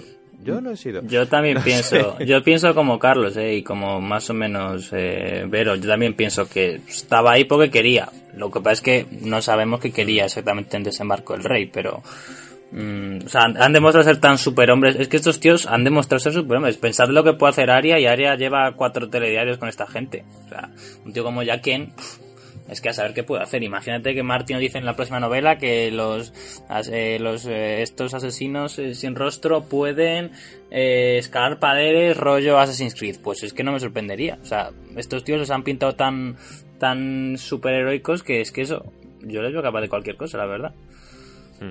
Y bueno, a ver, es que no se puede tampoco evitar pensar que Martin pues también mete McGuffin y mete pues eh, Deus en máquina porque bueno porque la literatura pues en algún momento lo reclama. Y al final Jacken se puso en el camino de una asesina en potencia porque tuvo la suerte de encontrarse con Arya de camino al muro que bueno el muro se quedó bastante lejos. Mm, llega a ponerse eh, o a cruzarse en el camino de Sansa y seguramente Sansa no hubiera tenido la evolución, no hubiera tenido el recorrido que luego realiza Arya, porque el perfil no lo da. Sin embargo, Arya siempre te dice que ha sido la luchadora, la que le gustaba la espada, el arco. Eh, bueno, aquí iba más por el rollo guerrero y Sansa no. Es decir, que ahí el, el rollo McGuffin no se le puede obviar a Martin también, que, bueno, que hace buena literatura, pero hay, hay elementos que están puestos porque tiene que pasar, básicamente. No tirando de la opción del mago, sino de tirando de la opción de, del Deus en máquina, pero bueno. Vamos con la siguiente pregunta, que también hemos hablado mucho y nos han preguntado mucho por ella, porque es una cosa que está ahí y, de hecho una eh, parece ser que tiene importancia de estos elementos y, no hemos vuelto a saber de ello. Javi, ¿qué, ¿quién colocó las armas de Vidragón y el cuerno, ese famoso cuerno que no sabemos si es o no es el que pensamos en el puño de los primeros hombres? Bueno, al otro lado del muro no hay demasiada gente, así que mm, nuestros candidatos son más bien pocos. Podrían ser niños del bosque, pero a mí me cuadra bastante poco. ¿Por qué? Porque el puño de los primeros hombres parece ser una zona pues un poco al raso, o sea, desnuda, sin vegetación cerca, y no hemos visto a los niños del bosque de momento fuera de los árboles. O sea, eh, si los niños del bosque fueran al los primeros hombres quedarían muy expuestos ante ataques de salvajes o incluso de los mismos otros, ¿no? Si no de algún animal salvaje. Entonces, los niños del bosque los descarto. Los otros, pues evidentemente los descarto también, porque eh, no parecen que ayudan mucho a Guardia de la Noche. Los salvajes también los descarto. No sabemos, no tenemos constancia de que los salvajes hayan utilizado nunca este tipo de armas, así que por descarte solo pueden ser guardias de la noche. ¿Qué guardia de la noche? Pues no lo sabemos. La idea de que haya sido el mismo Benjen, pues ¿por qué no? Eh, sabemos que Benjen ha estado de exploración, sabemos que Benjen está en paradores conocidos, ya lo hemos hablado antes, y por qué no, si Benjen logró a descubrir que el Vidragón hubiera podido acabar con los otros de alguna manera que desconocemos, pues por qué no dejar una pista a sus hermanos, ya que no podía mandar ningún cuerno, ningún cuervo ni nada, porque no tenía cómo comunicarse, pues la única manera de ayudar a sus hermanos era dejar pues ese, ese saco con, con armas de Vidragón y el cuerno del puño de los primeros hombres. Él conocía al él conocía a George Mormon, al, anterior comandante, así que él podía deducir que en algún momento George Mormon mandaría una, expedición, seguramente no con tanta gente como la que mandan, que prácticamente es para la mitad de la noche, pero sí mandé algún tipo de expedición en su búsqueda o, para encontrar más pistas sobre los otros y estos extraños aspectos que habían aparecido al menos, pues, y que eso, esa expedición pasaría por narices por el puño de los primeros hombres, y si no, pues mira, lo había intentado al menos ayudar a sus compañeros guardias de la noche, así que eso es tiene que ser seguro alguien de la guardia de la noche y Benjen pues me parece una hipótesis tan razonable como cualquier otra, así que ¿por qué no? Yo diría que Benjen, sí. Por ejemplo, ¿no? Ya que todos somos Benjen, pues cualquiera puede ser Benjen para poner eso. sí. Seguimos con preguntas y respuestas. Ya vamos casi encabezando la recta final, aunque todavía nos quedan algunas por delante. Vamos a hablar de libros. Nos dolió mucho lo que hizo lo que hizo Joffrey con el libro que le regaló Tyrion como regalo de boda y ahora vamos a hablar de otro libro en este caso que fue quemado por Ross Bolton en Harrenhal. ¿Por qué? ¿Qué libro, o sea, por qué lo quemó Pablo y qué libro creemos que pudo quemar? Yo creo que nadie, o sea, nadie que, se haya que no se haya interesado por este tema es capaz de decir, Bolton quemó un libro y eso era importante. Pues sí, quemó un libro. Y, mirad este pasaje, dice, al entrar vio a Bolton, esto es Aria, ¿vale? Cuando hace de sirvienta en Harrenhal. Sentado junto a la chimenea, leyendo un libro grueso encuadernado en piel. Enciende las velas, le ordenó. Esto está cada vez más oscuro. Le dejó la comida a su lado e hizo lo que le ordenaba, con lo que la estancia pronto estuvo llena de una luz trémula y aroma a clavo. ¿cómo, ¿Cómo plantea el ambiente de George? Bolton pasó unas cuantas páginas más con el dedo, cerró el libro y con mucho cuidado lo depositó en el fuego. Las llamas que lo consumieron se reflejaban en sus claros ojos. La piel vieja y reseca se prendió de inmediato y las páginas amarillentas se movían al arder como si un fantasma las estuviera leyendo. Mola un montón, o sea, es que es un pasaje y, vuelves otra vez al mundo de Martin, ¿no? Pero, ¿qué era este libro? ¿Por qué lo quema? Bueno, eh, los pocos raritos de Internet que han hablado de esta teoría siempre hacen la misma coña. Ese libro era Vientos de invierno, ese libro era los capítulos de Merin de Daenerys. Pero, ¿qué era realmente lo que estaba leyendo Russ Bolton? Pues bueno, las teorías o la idea más acertada, que creo yo, más eh, también común, es que ese libro en realmente no es nada importante. O sea, lo importante no es el nombre del libro. Lo importante es el hecho de que Russ Bolton queme un libro después de leerlo. Sería más bien un distintivo o una marca de su carácter. El decir, eh, Rus adquiere un conocimiento, adquiere un saber de ese libro y antes que cualquier otra persona pueda leerlo, prefiere destruirlo, prefiere anteponer la ventaja que le, le, le proporciona a él, pese al hecho de que ese conocimiento se divulgue. Entonces, eh, sería una muestra de poder. Ya, pues en los primeros capítulos o la, o la, primera vez que tenemos un primer conocimiento, una primera aproximación al carácter de Ruth Bolton, mostrarnos eh, ante quién estamos realmente. Preludio de la boda roja. Eh, se dice que George en una conferencia hizo referencia a este tema y dijo que esa era la interpretación correcta. Tengo que decir que no he encontrado la entrevista, algunas de sus entrevistas no se han subido a YouTube y, y, se me ha podido pasar, es cierto. Pero hay ciertos usuarios que hablan de que George comentó esto en, en, en una conferencia. Para hacer una mención a otra teoría alternativa, a otra posibilidad, esto ya es anecdótico, pues hay gente que opina que ese libro hablaba sobre la maldición de Harrenhal. Entonces, eh, hay dos interpretaciones. Este autor hablaba de que Rus leyó el libro, lo quemó y decidió abandonar el castillo cuanto antes. Yo creo que eso no encaja con el carácter de Rus. Yo creo que Rus lo leyó y se burló de estas supersticiones. Lo tiró al fuego como diciendo, a mí esto no, no me va a pasar, esto son leyendas y yo no soy el tipo de hombre que se deja doblegar por una leyenda o por un mito.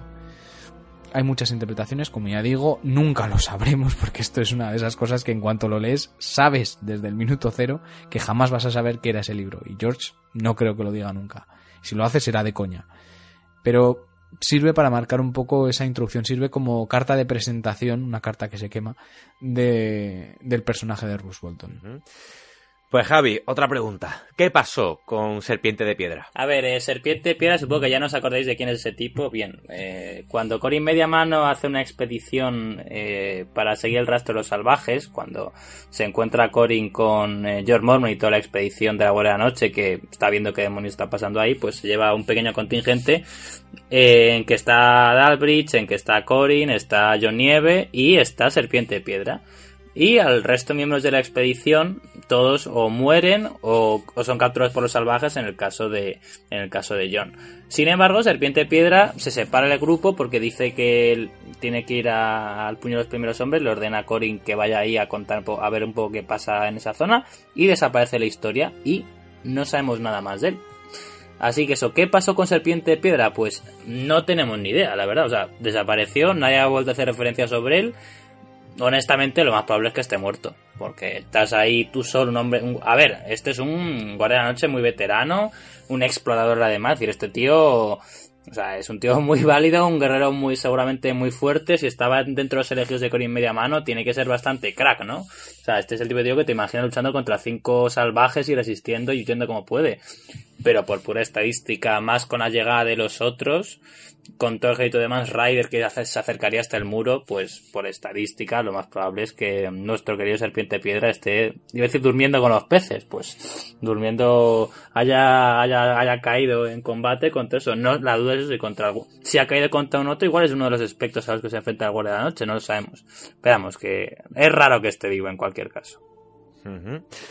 Pues Pablo, vamos con otro personaje que ha salido a colación en este mismo podcast y parece que no tiene mayor relevancia. Sin embargo, cuando te pones a analizar sus visiones y las cosas que cuenta y la forma en cómo, las cuenta, mmm, la verdad es que hay que reparar bastante en cara manchada. ¿Qué significan sus visiones?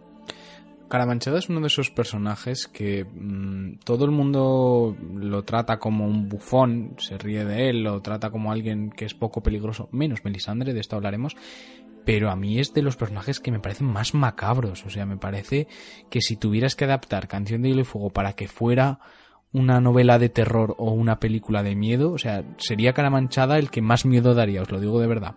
Os voy a contar, ¿vale? Algunas de sus visiones o de, las letras de sus canciones. Dice, bajo el mar, los pájaros tienen escamas en vez de plumas. Esto puede ser una, una referencia a, que a una realidad alternativa, hace referencia a los dragones, esas escamas en vez de plumas. Eh, una apreciación, muchas de sus teorías, o bueno, muchos de sus versos, vamos a decirlo así, hacen referencia al mar. Recordad que Caramanchada eh, vuelve con Stefan Baratheon de, de las ciudades libres y cuando, eh, cuando el barco en el que viaja, los padres de Robert, Stannis y Renly eh, naufraga, será solo Caramanchada el que se salve, el que lo encuentren, lo saquen de los restos del, del, mar precisamente. Entonces será como un evento que lo traumatizará para siempre ya dejándolo con una deficiencia mental, podríamos decir. Entonces vais a ver el mar seguido. Dice, bajo el mar siempre es verano. Las señoras sirenas llevan anemimonas en el pelo y tejen túnicas con algas de plata. Mm, bajo el mar siempre es verano. Bueno, eso nos podría hacer referencia al océano, o perdón, al mar de Valiria, que siempre está caliente, que siempre está burbujeando, siempre sale humo de él. Dice, las señoras llevan eh, anemimonas en el pelo y tejen túnicas con algas de plata. Algas de plata, pues podrían ser los valirios, las señoras valirias que quedan enterradas por la maldición, que están debajo del mar.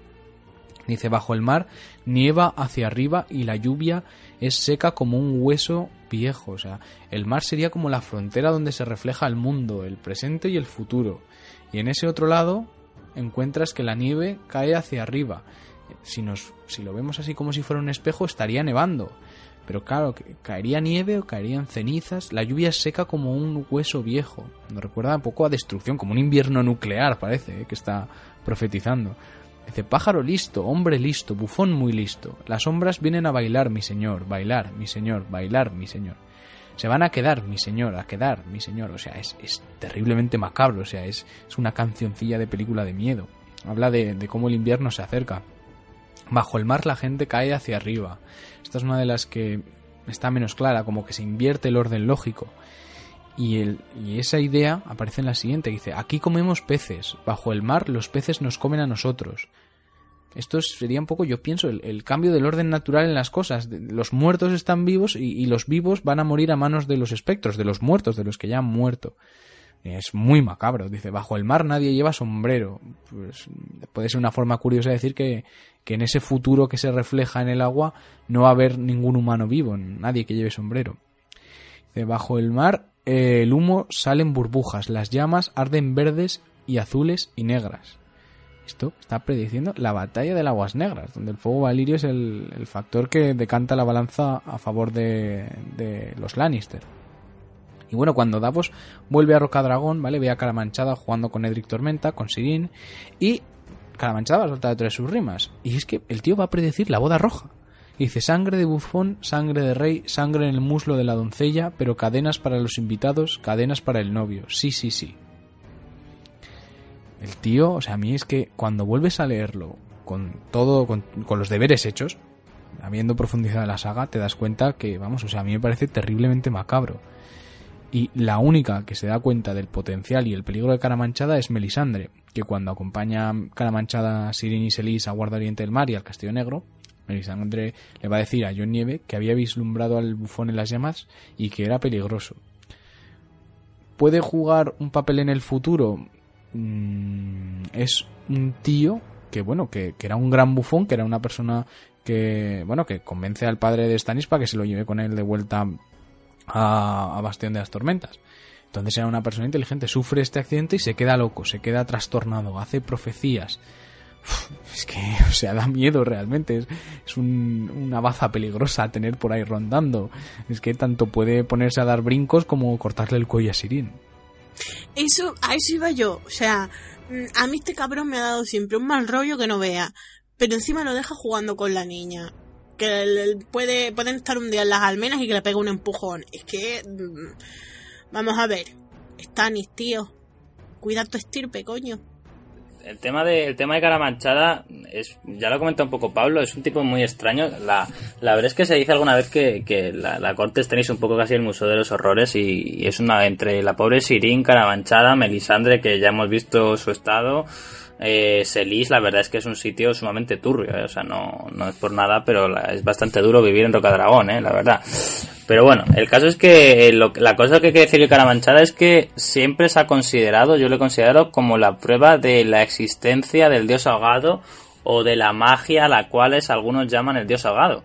Porque este tío efectivamente hace profecías que se cumplen. O le das un poco la vuelta con un poco de imaginación, pero da la sensación de que se cumplen. Quienes han leído el capítulo de Vientos de Invierno de Iron igual pues pueden reflexionar más sobre ese tema, no haremos spoilers, pero eh, la idea es que el dios ahogado tiene algún tipo de poder, se ve a través de cara manchada y, y ojo, que sería un nuevo elemento para entrar, aparte de los otros, aparte de los dragones, magia fuego, magia hielo, como entre en escena un tercer tipo de magia, aunque sea de manera un poco residual, ojo que esto se nos puede acabar en una cosa ya de novela fantástica, pero de alta magia. O sea, ya veremos Martín si decide tener a la magia desahogado un poco al lado, pero como decida meterla en batalla, ya ha presentado argumentos a través de Caramancha de que eso existe y funciona. Vientos de invierno y sueño de primavera pueden ser muy moviditos con este tema.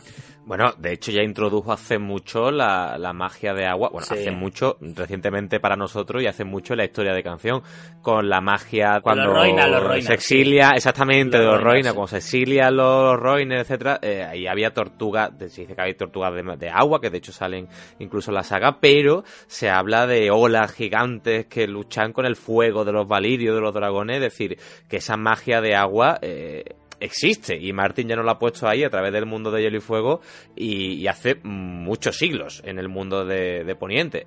Ahí algo hay en cuanto al agua, que sea el dios ahogado o no, el agua, el fuego, el hielo, lo que sea. Aquí los únicos Mindundi son los siete. Eso es lo que está claro, que es lo que no, no tienen nada. Pero la magia de agua existe, o existió en su día, por lo menos en esos, con el tema del Roine y las tortugas y la madre, no me acuerdo cómo se llamaba, pero a verlo lo hubo en su día. Así que ojito con eso. Vamos con la siguiente pregunta. Vero, ¿qué mano del rey construyó el túnel de la torre de la mano hacia el prostíbulo? Mm, pues a algunos les va a sorprender, a otros no, porque a lo mejor han leído así algún ensayo que hay por ahí y tal, pero a muchos les va a sorprender si hablamos de Tywin Lannister. Sí, sí. Chan, chan, Eh, chan. Me ha faltado eso. Pues, eh, a ver, sabemos que Titus Lannister, el padre de Tywin, era pues muy aficionado a las prostitutas y de hecho pues las llevaba a Roca Casterly a cubrirlas de joyas, de las joyas de la madre de Tywin, por cierto, y él pues es- odiaba esto, ¿no? Y parece ser que desde ese momento, por lo menos eso es lo que piensa Tyrion, pues eh, Tywin odiaba a las prostitutas, ¿no? Pero esto no quiere decir que en su vida privada pues no fuera mm, pues un poquito hipócrita con, esto. Bueno, Tywin era un hombre controlador y serio y para él la imagen era algo muy importante hasta el punto de que, bueno, pues eh, ya sabemos el poco cariño que le tenía a Tyrion y sin embargo cuando pues cuando lo apresaron, cuando Caitlyn se lo llevó a Nido de Águilas, pues se preocupó de, de recuperarlo, ¿no? Porque con su familia no, no se juega. El, sobre todo eso, la, la imagen ante todo. Siendo así, eh, bueno, también sabemos lo que hizo con, con Shay, ¿no? Eh, resulta extraño pensar que, que ese famoso túnel que, que existe desde la Torre de la Mano hasta el burdel de Chatalla, pues lo excavará él, pero eh, parece ser que hay motivos que, que nos dan que pensar. El burdel de Chatalla, pues mm, no es muy antiguo. Podríamos pensar que es un local de estos, yo que sé, centenarios, que, que ha pasado por muchas manos, pero si no es así, pues no tiene mucho tiempo, podría cuadrar. Eh, aquí voy a remitir a un post que hay en Los Siete Reinos que lleva por nombre El curioso caso de Tywin Lannister y las prostitutas, que me parece un nombre súper, súper chulo y súper adecuado. Y bueno, pues en él se nos dan muchos datos que, que como digo, pues son bastante esclarecedores. como he comentado ya, pues está el encuentro con Shay cuando mm, eh, Tyrion se encuentra a su padre con, con su amada Shay con, con el collar encima solamente vestida con el collar de, de, las manos del rey, que eso ya es un poco ya pervert, o sea, ya es de un nivel superior, ya no solo es acostarse con ella, sino ya un poquito de, de perversión también. Entonces ahí pues tenemos una pista, porque obviamente Shay no había pasado por la puerta, digamos, delante de todo el mundo y además ella ya conocía ese túnel, ¿no? Pero, pero bueno, pues este túnel, que como digo, lo descubrimos cuando Tyrion lo utiliza a través de, de Varys para encontrarse con, con Shay. Y, y, bueno, pues eh, Tyrion le pregunta a Varys, ¿cómo es que este burdel tiene una entrada secreta? Y Varys le dice, el túnel se excavó para cierta mano del rey cuyo honor no le permitía entrar abiertamente en una casa así. Yo creo que esto... Eh, bueno, no conocemos obviamente todos los detalles de todas las manos del rey. Ojalá hagamos pronto un podcast con todas las manos del rey y más datos sobre ellos, pero desde luego Tywin entra dentro, yo creo, de, de lo posible que fuera él. Eh, sobre la estancia del burdel, concretamente a la que llega directamente el túnel, porque obviamente el túnel no llega a la puerta del prostíbulo mm, para que te vean entrar todo el mundo, ¿no? Entra a una, llega a una habitación en la que había una gran cama con dosel, un armario, no sé qué, no sé cuántos, y una vidriera con rombos rojos y amarillos. El rojo y el amarillo son los colores de la casa Lannister y además pues es una vidriera que eso vale una pasta. Entonces esto lo ha tenido que hacer alguien que tuviera suficiente dinero como para decir, mira, me voy a gastar aquí en poner una vidriera bonita, ¿no? Eh, encajaría con Tywin. Bueno, pues mm, encajar encaja.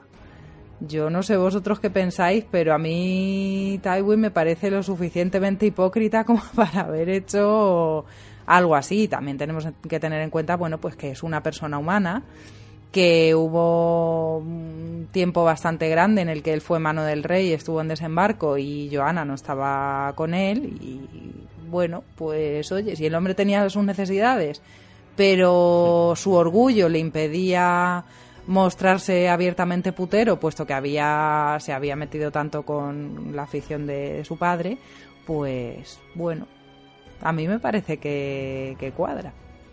Es que Tywin era un putero, o sea, si no se ha dado cuenta la gente, pues, a algunos se le cara un mito, pero Tywin era un putero. A mí también me lo parece. Me parece una maniobra, o sea, 200% Tywinesca, es decir, o sea, él tiene que cubrir necesidades, y para él tiene que hacer una manera discreta, prudente, que nadie se entere y tiene los recursos de inteligencia para tramar un plan así, en plan una torre que conecte la, una torre que conecte la torre de la mano con un prostíbulo cercano.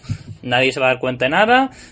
Él va a tener su imagen de rectitud y santidad y, santidad y ser un santo como muy elevado, que no, no es un simple mortal como los demás él está contento, evidentemente por la cuenta que les trae nadie del, prostíbulo dirá nada, porque vamos, si no, tal y como era Tywin, no solo materia, sino mataría a toda su familia y, a saber qué tortura les haría, así que es que eso me parece, o sea, una cosa tan propia del personaje que a, alguien que le sorprende es que yo creo que realmente no entiende cómo es Tywin. Es que yo me imagino a esa pobre chatalla diciendo, oye, mira, que te vamos a tirar esta pared, pero ¿para qué? Es para un amigo, tú cállate. Para una cosa. para una cosa. ¿Para qué lo quieres saber? Jaja, saludos. Yo creo que encaja muy bien con la personalidad de Tywin, ¿sabes? La, la idea de... Mm, Tywin es... Va a sonar un poco raro.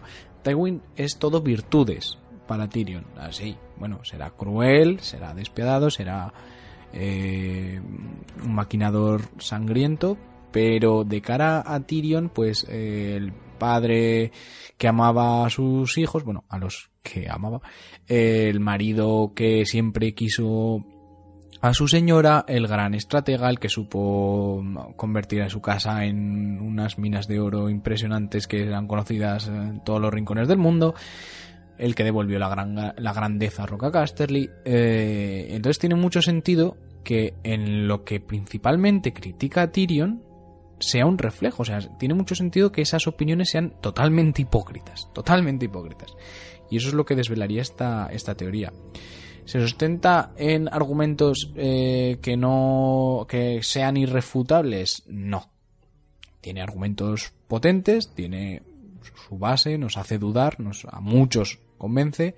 Yo estoy que sí sí, que sí no. Pienso que tendría sentido. Y la gente que está en contra de esta teoría normalmente es porque mitifica un poco a Tywin e intenta buscar parejas que hayan triunfado en Canción de Hielo y Fuego y que sean perfectas. Y Lady Joanna y Lady y Lady Tywin iba a decir Dios y Lord Tywin y Lord Tywin pues son una pareja de éxito y él aunque sea el hombre más poderoso oponente, en su casa quien gobierna es su señora, ¿no? Pues hay mucha gente que, coge ese matrimonio y lo, lleva al extremo, piensa que es el mejor ejemplo en Canción de Hielo Fuego, que es la cualidad que redime un poco a Tywin.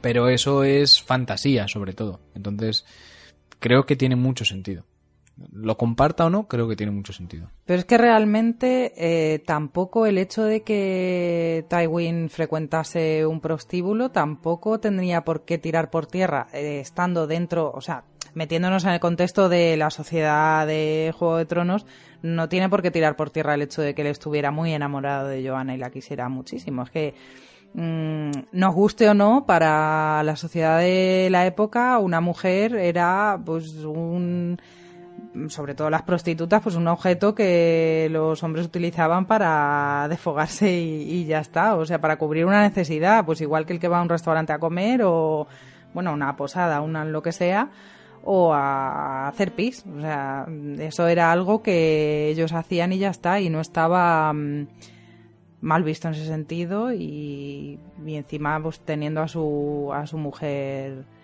tan lejos. No creo que, o sea, quiere decir, una cosa no, no quita la otra. Quienes lo vean, bueno, si lo ves como un amor romántico de Hollywood, no sé qué, pues bueno, vale, eh, sí, pero tienes que estudiar las cosas en el momento en el que, en el contexto en el que están. Pero, a ver, lo, que yo siempre digo, si tú piensas así, cuando me hablan de esa teoría, porque hicimos en Señores de Reinos y tuvo muchos comentarios y tal, porque la gente lo conocía. Si Tywin ya para Tywin, su hijo no es un ser humano y le maltrata, si eh, hay un desprecio de Tywin aún mayor hacia los plebeyos, hacia el, hacia el pueblo llano, imaginad qué, qué opinión tendría de una prostituta. O sea, ya o sea, yo creo que le daría más importancia, mucha más importancia a un zapato suyo que a una prostituta. Tienes un zapato totalmente inanimado que le sirve para un fin, igual que le puede servir un tenedor. Entonces. Eh, mm, bueno, si usa un tenedor para eso. Mm, cada uno que le guste lo que sea. ¿eh? para la ballesta le debió resultar un juego. Bueno, vamos con la última pregunta y esta sí vamos a ir un poquito más rápido ya para finalizar. Javi, ¿qué pasó con Comadreja, la niña que viajaba con Aria? Pues la verdad es que la historia de Comadreja es bastante trágica si pensamos un poco, ¿no? En, Choque de Reyes recordemos que Aria está en la expedición esta con Joren, en teoría camino del muro, sabemos que la expedición tiene un amargo fin cuando se cruzan con Soldado Lannister y Comadreja entra en la historia porque es una niña muy pequeña Aria cree que de unos dos años, pero Aria no es fiable para estas cosas, como casi ningún personaje con las edades, pero bueno.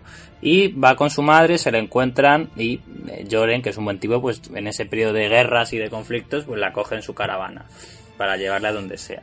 La madre muere porque tenía una herida bastante grave, creo que era en el brazo, y la pobre comadreja, que es eso, es una niña de, pues igual no tiene dos años, sino cuatro, pero es una niña muy pequeña, se queda con el grupo y permanece ahí durante un periodo de tiempo, tampoco mucho, hasta eso, hasta que llegan los soldados Lannister para intentar atraparles. Arya le dice a Comadreja que huya, y este efectivamente huye, y no sabemos más de ella. Y es que eso, no sabemos más de ella. De nuevo es como serpiente de piedra, pero en este caso aún más, aún peor y más terrible. Una niña de cuatro años, en mitad de las tierras de los ríos, sin una familia, sin una madre, lo que sea, pues bueno, si somos una persona como Mirce, en plan súper optimista y tal de la vida, pues igual pensábamos que llegó corriendo hacia una aldea, que no fue atacada esa aldea, que un amable granjero la cogió, la cuidó, se convirtió en una hermosa y lozana muchacha.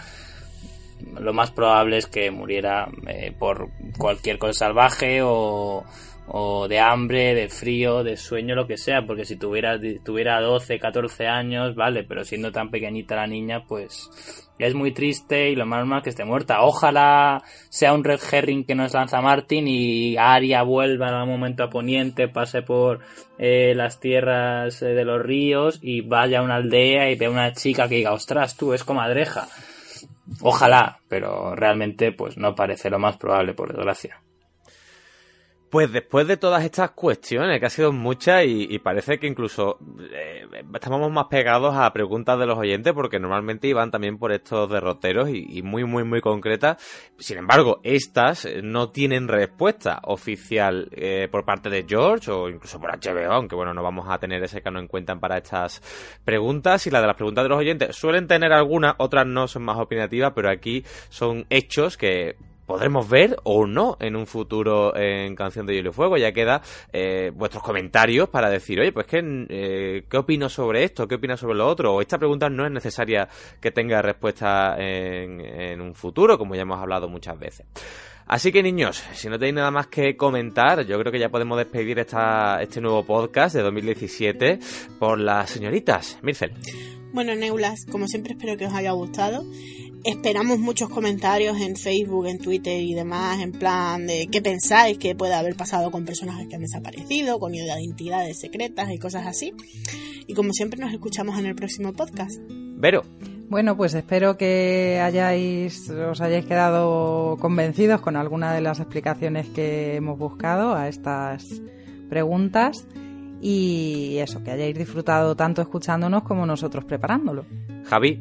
Pues nada, espero que os haya gustado este podcast. Mm, yo creo que es, un, podcast muy abierto a que comentéis cosas en iVoox y demás, o en redes sociales, porque algunas cosas no hemos visto que no tenemos una respuesta demasiado clara. Así que nada, nos vemos la semana que viene. Un saludo. Pablo. Bueno, Leoncetes, mm, yo estoy seguro que de aquí a cinco, bueno, no espera más, siete años, 8, cuando hagamos el pod de misterios resueltos en Canción de Hielo y Fuego. Este podcast eh, ha sido solo lo de los dos primeros libros y vamos por dos horas 40 más o menos. Pues cuando hagamos el, el, podcast de misterios resueltos, yo creo que en 20 minutos nos hemos ventilado todos los libros. Porque ya veréis, como muchos de estos misterios, os quedaréis vosotros con la idea que os quedéis, pero no tendremos respuesta oficial. Así que más que nunca es realmente importante que nos hagáis llegar vuestra opinión sobre todas estas teorías conspiranoicas, personajes desaparecidos y movidas varias.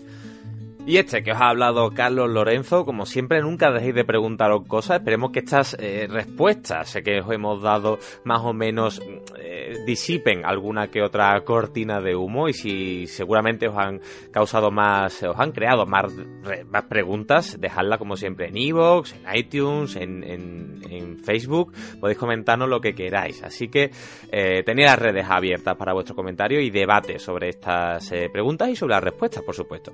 Niños, yo también me despido, así que nos volvemos a escuchar la semana que viene en un nuevo podcast de Hielo y Fuego. Adiós.